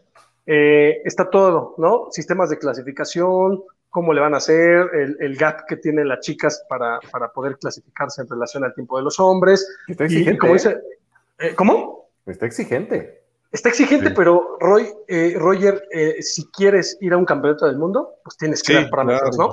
O sea, y eso estoy totalmente de acuerdo con él, porque como bien comenta, en el campeonato allá en Argentina el año antepasado, los, los, chicos entraron así por, por segundos, o sea, ni siquiera fue minutos los juveniles, ¿no? Entraron por segundos. Creo que está muy bien estudiado. La verdad creo que está muy bien estudiado. Bueno, ¿quién, mejor para estudiarlo? Pues sí. nosotros quiénes somos para estarle preguntando, ¿no? Este, ¿Quiénes somos para cuestionarle? Exactamente, ¿quiénes somos? Al, señor que mide el maratón de la Ciudad de México. Pero ya vimos que no vamos tan errados, ¿no? Ya vimos que no vamos tan errados, que el tema de las puntuaciones es muy bueno y la verdad que buenas noticias nos dio, varias, varias cosas que nos dejó ahí. Eh, Pero nos dio una mala, no va a haber. Y la única corona. Pero ¿sabes qué lo compensa? El que el próximo año el circuito sea el original del Phil Sky Marathon que fue en el 96. O sea, es, eso vale la pena, la, la, espera vale la pena de un año, porque estoy seguro que el profe va a traer a atletas de, de alto calibre y voy a hacer lo posible, de verdad voy a decirle al profe que hablemos con Marco de Gasperi, porque Marco ya ha estado en México. Marco ya vino a México, no a competir, pero ya estuvo aquí. Entonces, eh, estoy seguro que Marco ahorita tiene esa facilidad, ya no es tan complicado como un este, Killian que quieres traer, que está en su máximo apogeo, está maduro, que un Marco que no está, no está en, un tema de que ya no corre. ¿eh? Marco sigue siendo competitivo, o sea, Marco tiene una edad donde a, esa edad de 40, y creo que tiene 44 años, 45 años, todavía viene y le da una repasada a varios elites mexicanos, a ese grado, a ese grado, entonces, sin problema, ¿eh? O sea, creo que, Oye, que, viene... la ruta original cambia, es otra competencia totalmente diferente, ¿no? O sea, de, de, llegar, porque termina en el, en, el refugio, ¿no? En la esperanza, sí, del refugio de los 100 hasta arriba, en la, en la esperanza, Eso, ahí eso es, retornan. exacto, pero digo, eso, eso sí cambia, es otra competencia, ¿no? Es, No, Es muy completamente, porque completamente todavía te falta lo más pesado del Sí, te falta, estaba el subidón ahí, hacia la primera hacia la Cruz de Guadalajara y luego No, pasar y los luego vados hacia las la panza, no, rodillas, y luego, o sea, es un tema de, de, de verdad donde te metes a escalar piedra, porque está horrible ahí esa parte del, Sí, hacia la, hacia la Cruz de Guadalajara. Hacia Y la Cruz de hay Guadalajara. ah, y luego hay un segundo arenal para llegar hacia la panza. Exacto. Ah. Y luego si te toca, aquí hay otro punto, ¿eh? que si te toca nieve, ¿no? Porque, porque el, el Sky Marathon, la- las primeras ediciones, eh, no hubo tanta nieve al inicio. Hubo hasta llegar a la panza y todo, corrieron en nieve. Pero aquí si te cae una nevada como las que ha pasado últimamente, que te agarra nieve desde Pero el paso de ya Cortés. pero ahorita ya ni Sí. es glaciar, Gabo. No, pero una nevada, o sea, no, no, pero estos, estos meses ha estado con mucha nieve. Exactamente. No, no, pero o sea, es que ahorita, es que ahorita es temporada de nevada, pero diciembre Exacto. es temporada de montaña, no hay que olvidar eso. O sea, Sí. temporada de montaña es de que no hay tanta precipitación, entonces no hay tanta nieve. Así es, digo, es un terreno co- perfectamente corrible y yo la verdad Ah. sí, a mí, yo, yo por lo que iría, bueno, corri- corrible en el sentido para los, para los, Ah, para un los Sky. dioses Ah, del trail, ¿no? O sea, para un un, Sky, Larry, sí. para un Juan Carlos, para un Abraham que corren, ¿no? Sí, para nosotros de- mortales como Te nosotros, voy a mandar para que digas que es horrible. ¿eh? No, para nosotros la tumbaburros ya está difícil, ¿verdad? ¿verdad? Ah, no, sí, no, para nosotros la tumbaburros ya, ya vamos gateando, ¿no? No, a lo, que me, a lo que me refiero es que a mí la expectativa de esa carrera es el récord, porque muchos, muchos van a ir por el récord de Ricardo. Muchos, o sea, van, va a ser así de voy por el récord. Bueno, en, O sea, en tienes muchos- todavía en- a ver, este- espérate, espérate, espérate. En muchos, yo creo que si, si, si hay muchos. Como unos cinco. 10. Sí, Como ajá, 5 o 10, por sí, claro, sí, sí. Así que No, Sí, digo, pero pero Gabo, Gabo a lo que se refiere que hay ese, ese plus de Sí, aparte claro. romper el récord, Sí, ¿no? claro. Exacto, porque se Porque tienen hace que cuántos años varias que no se cosas. compite. Exacto. No, bueno, pues desde el 96. Por eso, o sea, te desde ese- cuántos años. y, y para romper el récord, prácticamente se tienen que conjugar muchas cosas que en ese momento se dieron, ¿no? Que estaba Bruno Brunot, una leyenda del tren mundial. No, pues estaba o sea, Matt Carpenter. Bruno, Matt Carpenter, estaba Patricio Cabrera, estaba Martín Rodríguez, estaba Ranulfo Sánchez cuando estaba pues, obviamente en su apogeo, Ricardo, o sea, era un cúmulo de, de- de corredores, pero de talla así buenísima, Pero fuerte, sí, sí, sí. fuertes. Entonces, pues la verdad vienen cosas interesantes, fue una charla bien padre, dos Ah, horas. el- mejor el, el profe mejor que nos corte, porque luego tú eres así. Oye, sí, no, la verdad es que todo, todo, todo un privilegio y, y además este, un deleite poderlo escuchar, ¿no? Hasta, hasta nos quedamos callados. No, Oye, es que, o sea, ¿cómo no te quieres quedar? O sea, Sí, de verdad, son claro. de esas Sí, personas cuando, que cuando el profe habla, tú quedar. escuchas. Exacto, Sí, es que te, te escuchas porque aparte te aprendes muchas cosas, aprendes muchas cosas, mucha información, anécdotas, o sea, ahorita nos contó cuatro o cinco anécdotas padrísimas que a mí me encantan esas an- anécdotas de cuando van al extranjero y, y- y- y no, el tema de la comida o el tema de la llamada de Israel, ¿no? Que estuvo ahí hablando a la exacto. esposa. Ya balconeando a Israel, ya. Y el pobre Israel, bueno, Israel, yo creo que ya Un no oíste. saludo. ¿no? Saludos hasta Tixla, ¿no? Y bueno, muchísimas cosas y bueno, este, no sé, algo más que se nos quede, chicos, en el Yo, yo sí voy a hacer una, una pregunta rápida, este, porque pues acaba de pasar. A ver, Júpiter acaba de ganar en su debut en 100 kilómetros. Ajá, Entonces ya se vio que su, su espectro de distancia es bastante amplio, ¿no? Ga- Gana en Cerro Rojo, 60K, luego gana en, este, en Huachochi 100K. ¿Qué sigue para Júpiter? O sea, entiendo que él va por la National Series, por la, por la de etapas, Sí. ¿no? Pero, pero su carrera pinta para que sea muy diferente a la de su hermano. Muy diferente, muy diferente. Pues lo Co- coincido, no, y coincido contigo, Tiburón, porque fíjate que, que Juan Carlos se ha especializado, ¿no? O sea, se ha especializado en ciertas distancias. Él, él, como lo dijo el profe, y lo hemos visto, es un corredor mucho más rápido y para ciertos trayectos. Y con Júpiter lo hemos visto, pues que ya domina la distancia corta, ¿no? La distancia media, y ahorita que está debutando en la larga, pues no se le dificulta, así que digas, ¿cómo, cómo que se le Uy, sí. pues no, Uy, no, qué difícil que qué fue, cansado ¿no? llegó, pues no. Sí, entonces esa parte creo que viene eh, un repunte para Júpiter, se mantiene este, este esquema de rendimiento, pues creo que vienen cosas importantes para Júpiter. Y pues espero que, yo creo que lo vamos a tener aquí. A toda la gente que, que nos siguió la transmisión, no vieron a Juan Carlos porque desafortunadamente tuvo un problema familiar, nos habló antes donde no iba a poder estar. Y pues bueno, por eso nos extendimos un poquito también con el profe sin problema. Pero, dado Juan Carlos, chance, ¿eh? Qué bueno. Juan Carlos, si nos estás, este, si nos vas a ver, eh, vas a tener que firmar una, auto- una playera autografiada para regalar aquí con la gente Porque que nos estuvo esperando. No, y va, la y va a tener que traer a Júpiter. Y va a tener Y va a traer a Júpiter para hablar de una vez con ellos dos, ¿no? Del tema Pero, de. ¿Sabes qué? Yo, yo tengo muchas ganas de ver a Júpiter en el North Face Challenge de San Francisco. Pues yo creo que en un futuro, sin lugar a Me dudas, encantaría allá. verlo porque, de hecho, de ahí, la gente que ha ganado ese es así patrocinio seguro. ¿Ah, sí? Imagínate. En un futuro, en un futuro va a estar en la Western, te lo apuesto.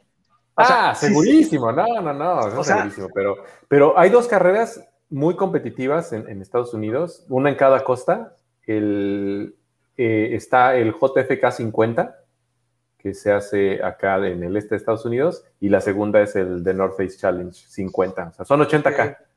80K. Y yo creo que Júpiter, ni pintado, así como Estados Unidos ahorita, ni pintado, Para para, esas, una de esas dos. para esas. Pues mira, vamos a tener que decirle porque a veces eh, ellos no conocen mucho de las carreras, ¿no? Que, que tú, tiburón, pues conoces allá, entonces hay que hacerles llegar la información y seguramente les puede interesar.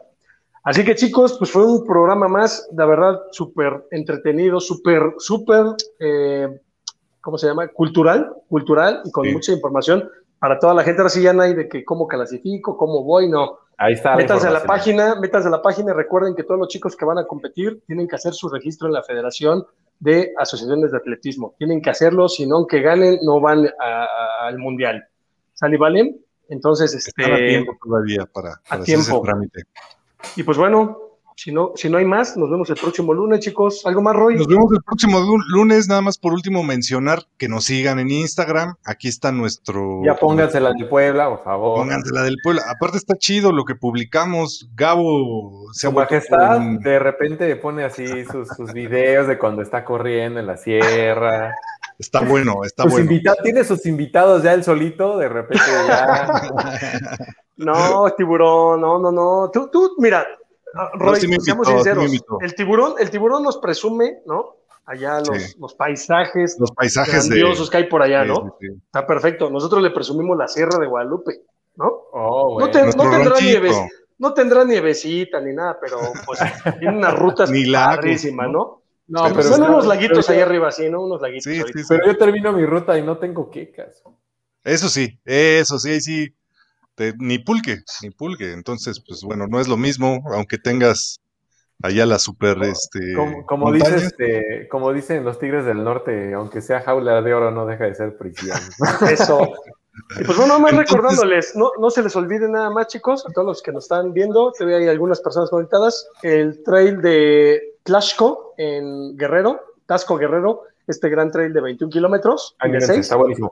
el 22 de agosto, ya regístrense porque el 25 cierran convocatorias, ahí mi buen Lalo, métanse a la página del trail Tlaxco, ¿sale? Y pues por mi parte es todo. Saludos a la Sierra de Guadalupe, saludos a Ailani, a los corredores de Corredores Norte y pues Tiburón, un saludo hasta Pittsburgh, amigo.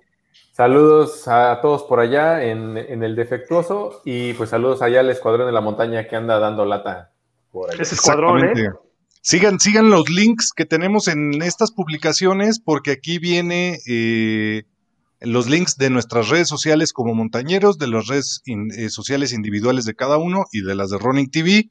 Suscríbanse al canal de YouTube, es mucho más cómodo, eh, ahí te llega la notificación, activen la campanita y si ya saben, eh, si no lo pueden, en algún momento no pueden ver el programa, ya saben que subimos el audio a la versión podcast en Spotify y en todas las plataformas. De hecho, se sube a todas las plataformas. Así que, pues es todo. Cuídense mucho. Eh, saludos, saludos a- a los norte. Miguel del Ejército Mexicano que entrena en la Sierra de Guadalupe con nosotros. Miguel, Sigamos. eh, sirviendo, Se sirviendo, a las- saludos, este cuate. sirviendo. Y a Lucy, que también Lucy está sirviendo en la policía de la Ciudad de México. Ya, Lucy. Perfecto. Ya. Vámonos. Nos vemos en la montaña, chicos. Cuídense. Nos vemos. Buenas noches, Su Majestad. Adiós a su majestad aquí. Nos vemos, montañeros. Bye. Ya lava tu playera, Roger. Bye.